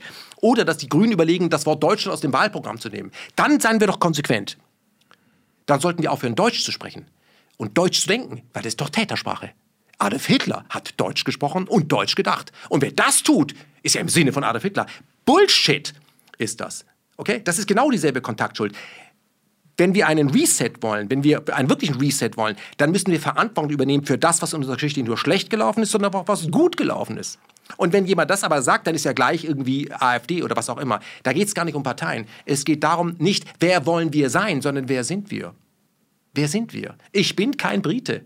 Ich bin kein Franzose. Ich finde Franzosen und Briten und Inder total super. Aber ich bin Deutscher und Iraner. Das aber aber ich. Ich, also ich überlege gerade, während du das so sagst, äh, also mir, also äh, mir ist es eigentlich also egal. Also ja. ich bin irgendwie mehr, also mir ist es wirklich egal. Ja, also ich, ja. ich habe auch während einer Weltmeisterschaft ja. habe ich mir nie irgendwie eine deutsche Jens, Fahne ans Auto das, gemacht. Das stimmt. Das würde ich auch nicht tun. Aber ich habe lange im Ausland gelebt, um zu merken, dass wenn ich wieder nach Hause komme, meine Muttersprache was mit mir macht. Weil ich bin mit meiner Muttersprache emotional verbunden. Nicht mit einer Sprache, die ich künstlich lerne. Und das ist das. Meine Muttersprache ist eine deutsche Sprache. Ich lerne analytisch, ich, fahre sie auch, aber ich, ich, ich, Deutsch sein ist analytisch denken. Ich erkenne den Unterschied zwischen genau, exakt und präzise. Ich kann das wie ein Tool sehen. Die Deutschen haben viel geleistet. Können wir uns auf das mal konzentrieren? Wir haben die geschichtliche Verantwortung zu sagen, hey, Deutsch sein ist nicht nur Scheiße. Wir sind im deutschsprachigen Raum 100 Millionen. Was können wir machen? Was können wir machen? Und was wir zum Beispiel machen können, ist im deutschsprachigen Raum mit 100 Millionen Einwohnern, wir können vielleicht eine Energieunabhängigkeit erzeugen. Das wäre der erste Friedensdienst. Und wir können dafür sorgen, dass Intelligenz und Wissen wieder da ist. Wir schieben ja heute jedes Hochwasser, jeden Waldbrand auf die Klimakatastrophe, auf den Klimawandel. Hey, vielleicht hat es damit zu tun, dass wir nur noch Forst, dass wir aus Wald Forst machen, da stehen nur noch Fichten. Vielleicht hat es damit zu tun, dass, die, dass wir die Flüsse alle so begradigen und alles bebaut haben, was früher Überschwemmungsgebiet war. Das hat nicht nur mit Klima zu tun, das ist jetzt modern. Wir müssen offen über Dinge reden, die wir nicht genau wissen. Und dafür gibt es eine Wissenschaft. Wissenschaft schafft Wissen. Und das Wissen von heute ist der Irrtum von morgen. Ja, und wir müssen uns die Dinge wieder von oben angucken. Genau. Aus der Vogelperspektive. Und nicht, das darf man jetzt aber nicht sagen. Das darf man jetzt aber nicht sagen, weil jetzt ist gerade das total. Wir wollen, wir sind bereit, das Klima retten. Wenn, wir retten nicht das Klima, wenn alle die alte Autos fahren, die abschaffen, die noch gehen und produziert wurden, indem alle Elektroautos fahren. Das ist wieder der deutsche Sonderweg. Jetzt brauchen alle Elektroautos. Dabei werden die Batterien mit seltenen Erden hergestellt. Aber, aber siehst du genau da, darum, also äh, dafür brauchen wir wieder Bewusstsein. Ja. Die Gesellschaft, also das ist auf jeden Fall mein, meine Wahrnehmung, braucht Bewusstsein. Wie kommen, wir, also wie kommen wir dazu, dass den Leuten das bewusst wird? Wir kommen dazu zum Beispiel durch guten Journalismus. Das kann, ich bin ein neugieriger, Journalismus kann neugierig machen, was ich alles nicht weiß. Und nicht alle, jetzt müssen alle Autos weg. Wir wollen ja bis 2030 soll das alles CO2-frei sein. Die, jetzt kommen dann wieder die Atomkraftwerke. Das wirst du noch erleben. Ja, ich sage nur, wie heißen die hier? TerraPower von Bill Gates, die Mini-Atomkraftwerke. Und übermorgen sind die Grünen die geilsten Freunde von Atomkraftwerken. Wenn du sagst, ihr habt doch mal als Anti-AKW, das stimmt ja nicht. Das, also das, das werden die Leute, das ist nicht so. Neulich gab es doch eine, ein, ein, äh, ein, einen Tag, wo sich, die, wo sich sehr viele Bürgermeister der Stadt von Städten treffen wollten, um Hiroshima zu gedenken. Das ging ja auch damals aus. Da haben, wurden auch viele grüne Bürgermeister angesprochen. Die haben dann geschrieben, sie lassen sich nicht für die Friedensbewegung missbrauchen. Das, das, das musst du dir erstmal überlegen. Und wenn du dir unsere grünen Politiker anguckst, ja, ich weiß gar nicht, wie er hier heißt, dieser merkwürdige Spitzenkandidat, ja, und seine Frau. Frau ähm, Hier jetzt, oder was? Ja, oder wie heißt, er denn, wie heißt denn der, der Spitzen? Ich habe den Namen erfolgreich verdrängt. Ja? So der, der, der im Bundestag rumhängt, der, der Chef, na, gib mir den Namen. Von, von, von, Hamburg jetzt? Nein, von, von der Bundestag, der Chef. Äh, Habeck. Hab, genau. Ja, ich Ach so, du meinst der, Habeck. Der und, oder auch hier die, die, die Kollegin, wo du denkst, boah. Baerbock. Alle, ja. Ist das, ist das die Elite? Nein. Ist Röder die Elite? Ist AKK, ist das die, das kann es nicht sein. Das gibt ist und auch was im Fernsehen so an Philosophen und Ärzten ist das die Elite? Nee, ist nicht so. Und warum lassen wir uns das gefallen? Warum? Ich gehe in jede Polit-Talkshow und nehme es mit jedem von denen auf. Ich stelle nur Fragen, die sie nicht beantworten können. Ja? Statt Podcast über jemanden, lad doch den ein. Sorgt dafür, dass er sich um Kopf und Kragen reden muss. Aber um in Deutschland mit einer anderen Meinung, wie der Regierungsmeinung, also der Pharma-Meinung und so fort, dann musst du nach Österreich gehen, dann musst du zu äh, Red Bull, zu Service, Service TV, TV gehen. Nur der Browserhersteller gibt, hat doch die Möglichkeit. Der macht was mit seiner Marktmacht. Der gibt einfach Leuten aus der Schweiz, aus Österreich, aus Deutschland die Möglichkeit, dass die miteinander diskutieren. Und was meint jetzt der Mathe-Schitz? Du, darum geht es hier gar nicht. Es geht darum, dass es unterschiedliche Sichtweisen auf ein Thema gibt. Das ist übrigens Parlamentarismus. Deswegen haben wir einen Halbkreis. Muss ich das wirklich erklären? So. Und wir sind heute auf einem Niveau angekommen, wo wo du nur noch Gleichschritt hast aus Dogma und, und sogar in den Parteien. Es gibt ja auch in den Parteien ein paar kluge Köpfe. Aber die klügsten Köpfe kannst du daran erkennen, in jeder Partei, die sie am meisten bekämpft werden. Die meistgehasste Politikerin bei den Linken ist doch Sarah Wagenknecht. Ja, aber man muss dazu sagen, also es gibt eine dänische Serie, die heißt Borgen, kann ich in dem Zusammenhang nur sehr empfehlen. Da geht es halt darum, äh, zu sehen, wie Macht funktioniert und wie bei Netflix, jemand, äh, ja, bei Netflix unter anderem, ähm, wie halt eine Frau in Dänemark zur äh, Präsidentin wird und die mit sehr idealistischen Idealen daran geht und die aber dann eben auch genau vom System genau so zu dem gemacht wird, wo wir jetzt sagen irgendwie, das darf doch nicht wahr sein, dass es so weit gekommen ist. Also da sind wir aus meiner Sicht auch wieder bei dieser Eigenverantwortung, dass jeder auch da dazu beitragen muss. Und eben wir vielleicht auch aus diesem Denken raus müssen, dass wir den einen oder die eine brauchen, die es für uns regelt. Nein, wir brauchen viel mehr lokalere Politik. Wir können zwar global denken, wir brauchen lokalere Politik, weil derjenige, der in unserer Straße, unserem Kiez die Scheiße baut, der muss ja über dieselbe Straße gehen. Der traut sich das nicht. Sobald es abstrakt wird, machst du das. Das machst du in der Politik, das machst du, wenn du die Bombe ausklickst, das machst du, wenn du den Gas aufdrehst. Das ist das Problem des Abstrakten. Das ist das Milgram-Experiment. Nochmal, was bedeutet das Milgram-Experiment? Je abstrakter es ist, desto breiter sind die Menschen, Dinge zu tun, die sie als Einzelne niemals tun würden. Und wir leben in einer sehr abstrakten Demokratie. Hier der Wahlzettel und mal sehen, was sie daraus machen. Und das ist, was wir im Moment haben. Wir haben ja Kriege gegen Dritte, gegen andere Länder befürwortet. Im Moment befürworten wir Krieg gegen die Inländer, die nicht geimpften. Das ist Krieg. Meinungskrieg. Und am Ende demonstrieren nicht rein. Das ist Apartheid, das ist Krieg. Und mal zu sehen, wie, wie sich das alles drehen kann, ist, wir haben ja in Deutschland Schulen, die werden nach Terroristen benannt. Nach gesuchten, international verurteilten und jahrelang eingesetzten Terroristen. Ich sage Nelson Mandela. Nelson Mandela war jahrelang ein gefürchteter Terrorist, ist im Bau eingewandert, die Briten haben ihn immer gesucht. Ja, Rechtsanwalt hat er jahrelang gesiebte Luft geatmet und wurde dann Präsident und jetzt werden die Schulen nach ihm benannt. Ist er jetzt ein Terrorist oder nicht? Ist er jetzt einer oder nicht? Also wer hat sich jetzt geirrt? Die Briten damals oder wie heute? Was ist da los? Und das meine ich. Das heißt, das, das Bild auf den kann sich ändern, wenn an der Spitze diejenigen sich ändern. Also Jesus war damals auch einer von den schlimmen Buben, heute ist jemand, ja, aber den man sich beruft. Aber das muss man sich immer wieder bewusst Genau, das muss man sich bewusst sein. Dass, wir sind alle auf der Suche nach der Wahrheit. Aber in dem Moment, wo wir dogmatisch werden, werden wir deswegen dogmatisch, weil wir Angst haben, dass wir uns geirrt haben könnten. Das Leben besteht aus Irrtum. Ohne Fehler lernen wir nichts. Die Leute sollten nicht Angst haben vor dem Fehler, sondern dass man ihnen sagt, jetzt keinen Fehler machen, jetzt impfen, sonst könntest du einen Fehler machen. Nee, wenn du mich davor bewahrst, dass ich Fehler machen kann, bewahrst du mich vor Erfahrungen, die mein Leben ausmachen. Hör auf damit. Okay? Und dann wirst du sterben. Ich sterbe sowieso geimpft oder ungeimpft. Und wenn du in einer Angstspirale bist und unbedingt diese Spritze willst, dann gib sie dir doch einfach. Und das ist das Dogmatische. Alle jetzt Vegetarier oder Veganer oder nur noch CO2-Frau. Das muss jetzt alles so gleich sein. Und das ist das deutsche Dilemma. Man möchte alles immer super richtig machen. Entweder, wenn wir die Leute ausrotten wollen, machen wir in Auschwitz super effizient. Das ist dann billiger mit Zyklon B als jeden erschießen. Wenn wir dann aber den Müll trennen, grüne und gelbe Tonne, sofort Polizei, falsche Tonne, Nachbarn denunzieren. Wenn wir da aufeinander aufpassen, der geht aus der Republik, müssen wir auf den schießen, darf der nämlich nicht. Und jetzt ist eben Impfpflicht, ganz klar. Und und jetzt muss jeder nicht mitmachen, der ist eine Gefahr für die Menschheit. Und wenn es eine äh, Inzidenz von drei gibt und wir dürfen aufpassen, dass wir nicht zu viel testen. Ich zitiere nur den ganzen Wahnsinn. Das ist ja Lichtjahre von, von, von äh, Wissenschaft entfernt. Nur wenn man sich später mal anguckt, in 30, 40, 50 Jahren, wer die Figuren waren, die uns das verkauft haben, da haben wir uns ja damals gewundert, bei der DDR, äh, ich habe euch doch alle lieb, Mielke und Gut, die haben euch beherrscht, wenn der, wenn der Nimbus fällt. Und wer das ist, da haben wir Politiker und Minister, die alle vor allem ungesund aussehen. Angela Merkel wirkt dement als Zell. Die, die, die, vor allem auch keine Kinder haben. Ja, ja, da haben wir den, den da haben wir den, den, den Klabautemann, der müsste mal zum Zahnarzt, der wirkt, als wenn er bescheuert wäre. Und, und dann der andere hier noch, du weißt schon, der, der Übergewicht hat, oder den, den, den Gesundheitsminister, wo ich denke, Junge, äh, geh mal aufs, auf, aufs Sport. Die Leute, die über Gesundheit reden und faseln, sehen alle extrem ungesund aus. Das sieht man doch. Die haben doch keine Glaubwürdigkeit. Und das meine ich, wenn jemand bei der evangelischen Kirche, Kessmann, glaube ich, mal Alkohol am Steuer, tritt sie gleich zurück. Diese Leute können den ganzen Tag diesen Müll machen und treten nicht zurück. Es hat keine Konsequenzen, außer dass sie sagen, ich bin mit Herzblut dabei oder aber ich trage die Verantwortung, ich übernehme die Verantwortung und bleiben im Amt. Und wir, die das sich gefallen lassen, müssen uns die Frage stellen, warum lassen wir uns eigentlich diese Minderleistung gefallen? Ich lasse mir die Minderleistung als Journalist nicht gefallen von meinen Journalisten, aber auch nicht von der Politik. Ich spreche die aus. Das ist Minderleistung. Was können wir denn? Was ist denn unser Exportartikel? Bauen wir die geilsten Autos? Auch schon lange nicht mehr. Haben wir das geilste Internet? Schon lange nicht mehr. Haben wir irgendwas Besonderes? Raumfahrt? Schon lange nicht mehr. Brauchen wir den geilsten Film? Schon lange? Wir, unsere Außenpolitik ist ein Desaster. Unsere Flüchtlingspolitik ist ein Desaster. Unsere Bankenpolitik ist ein Desaster. Unsere Impfpolitik ist ein Desaster. Was können wir denn? Und dann ist es aber so, dass die Geister, die das mal aussprechen, die praktisch das Immun, ich bin ja eine journalistische T-Zelle, ja, sage ich jetzt mal, so, dass die rauskomplementiert werden. Das haben wir schon mal gemacht. Und dann entstand Hollywood. Also ich glaube, was, was wir jetzt machen können, tief durchatmen. Ja, können wir machen.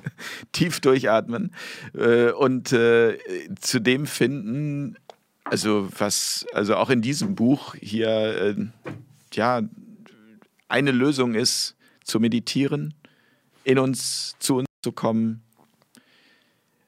und zu uns zu finden. Und dann Verantwortung übernehmen. Sich dahingehend angreifbar machen, dass man sagt, du laut, ich denke da was anderes, lass uns mal reden. Ja. So, weil das ist das, was unsere Kinder uns äh, fragen werden. Hast du das, was du hier am Stammtisch gesagt hast oder zu Hause auch öffentlich auch gelebt. Gesagt? Ja, und auch vor allem auch. Ja, auch äh, gelebt. Äh, ja, bist du in die Diskussion gegangen und nicht, ja, es war irgendwann halt total anstrengend. Irgendwann, äh, und das kennen wir aus der deutschen Geschichte, irgendwann hat mal eben ich sag mal, hat mitgeschwiegen. Man war halt ein bisschen mit SED, ein bisschen mit NSDAP und ein bisschen mit Pharmafaschos. Was soll denn das? Wo es endet, wissen wir. Ich danke dir, Ken. Ich danke dir. Für deine Zeit, für deinen Mut und. Ähm, Apollut. Apollut. Reimt, Reimt sich, super. ja, vor allem auch das immer wieder sich neu zu erfinden und einfach, ähm, es gibt so ein schönes ähm, Sprichwort, der Weg legt sich unter deine Füße, während du ihn gehst den Weg weiterzugehen. Genau. Gut, vielen Dank für die Einladung. Ähm, unterstützt, dass jetzt daraus geworden ja. ist und ähm, unterstützt auch was du machst, was Fairtalk macht. Wir brauchen, wir sind ganz viele und äh, wir bauen auch am sozialen, an, an dem neuen digitalen Netzwerk. Da bist du ja auch herzlich willkommen, weißt Bescheid, wo ich sage, Freunde, ähm, in der Vielfalt liegt der Frieden. Das ist ganz simpel. Und die Natur zeigt uns das. Da gibt es jede Menge Neues. Es gibt, und wir sagen aber, nur was wir essen können, ist gut, der Rest ist Unkraut. Nee, so ist das nicht. Die Natur funktioniert so nicht. Man, wenn, man, wenn man nicht weiß, wo es hingeht, in die Natur gehen und sehen, was es nicht alles gibt. Und von den meisten weiß ich nicht, welche Bedeutung es hat. Also es gibt eine Bedeutung. Man muss sich vorstellen, wenn man eine, eine, ähm, e, eine Handvoll Erde nimmt, was da an Mikroorganismen mehr wie Menschen auf der Erde, Wahnsinn, was sich da abspielt. Einfach mal genau hingucken und feststellen, selbst wenn man so genau hinguckt, das meiste ist für einen unsichtbar. Aber nur das, wir sagen, was ich nicht sehe, was ich sehe, ist wertvoll, was ich nicht sehe, ist nicht wertvoll. Das meiste ist für uns nicht wertvoll. Wir nennen es Spirit oder Cloud wie auch immer. Das ist doch ein Rätsel. Das Leben ist doch spannend, weil wir es eben nicht wissen. Versuche nicht, das Leben zu korrigieren, die Natur zu begradigen. Das ist einfach Bullshit. Das ist eine Hybris, die nie aufgeht. Und das ist die große, ähm, äh, die, die große Herausforderung der heutigen Zeit, wo wir ja auch im, im Machbarkeitswahn sind. Weil was der Mensch heute alles global verändern kann, dazu, dazu war er noch nie in der Lage, global. Nicht alles, was man machen kann, sollte man machen. Man sollte Respekt davor haben, dass es viele Dinge gibt, die man zwar machen könnte, die man aber besser nicht macht. Weil irgendjemand hat sich was dabei gedacht. Und das ist mein Schlusssatz. Gibt es ein intelligentes System? Da gibt es dieses, äh, diese tolle Geschichte, ich glaube, äh, die hat mir ein, ein, ein, ein, ein Autor vom Rubicon mal erzählt. Wenn man eine Wanduhr nimmt, die aus 150 Teilen besteht, und nimmt die, tut die in, baut alles in einen Kasten, wie lange müsste man schütteln, bis es wieder eine Uhr wird? Unendlich. Denn die Uhr funktioniert nur so, wie sie zusammengebaut wird. Und da hat sich jemand was bei gedacht. Das ist vollkommen klar, dass jemand was bedacht hat, dass diese, dass diese Maschine eine Uhr ist, die dahinter die Zeit symbolisieren soll. Bei dem Ganzen, was wir hier haben, nenn es Schöpfung, hat sich jemand was bei gedacht. Ja? Und der ist schlauer als du. Und wenn du glaubst, dass du den korrigieren kannst, überschätzt du dich. Danke. Bitte.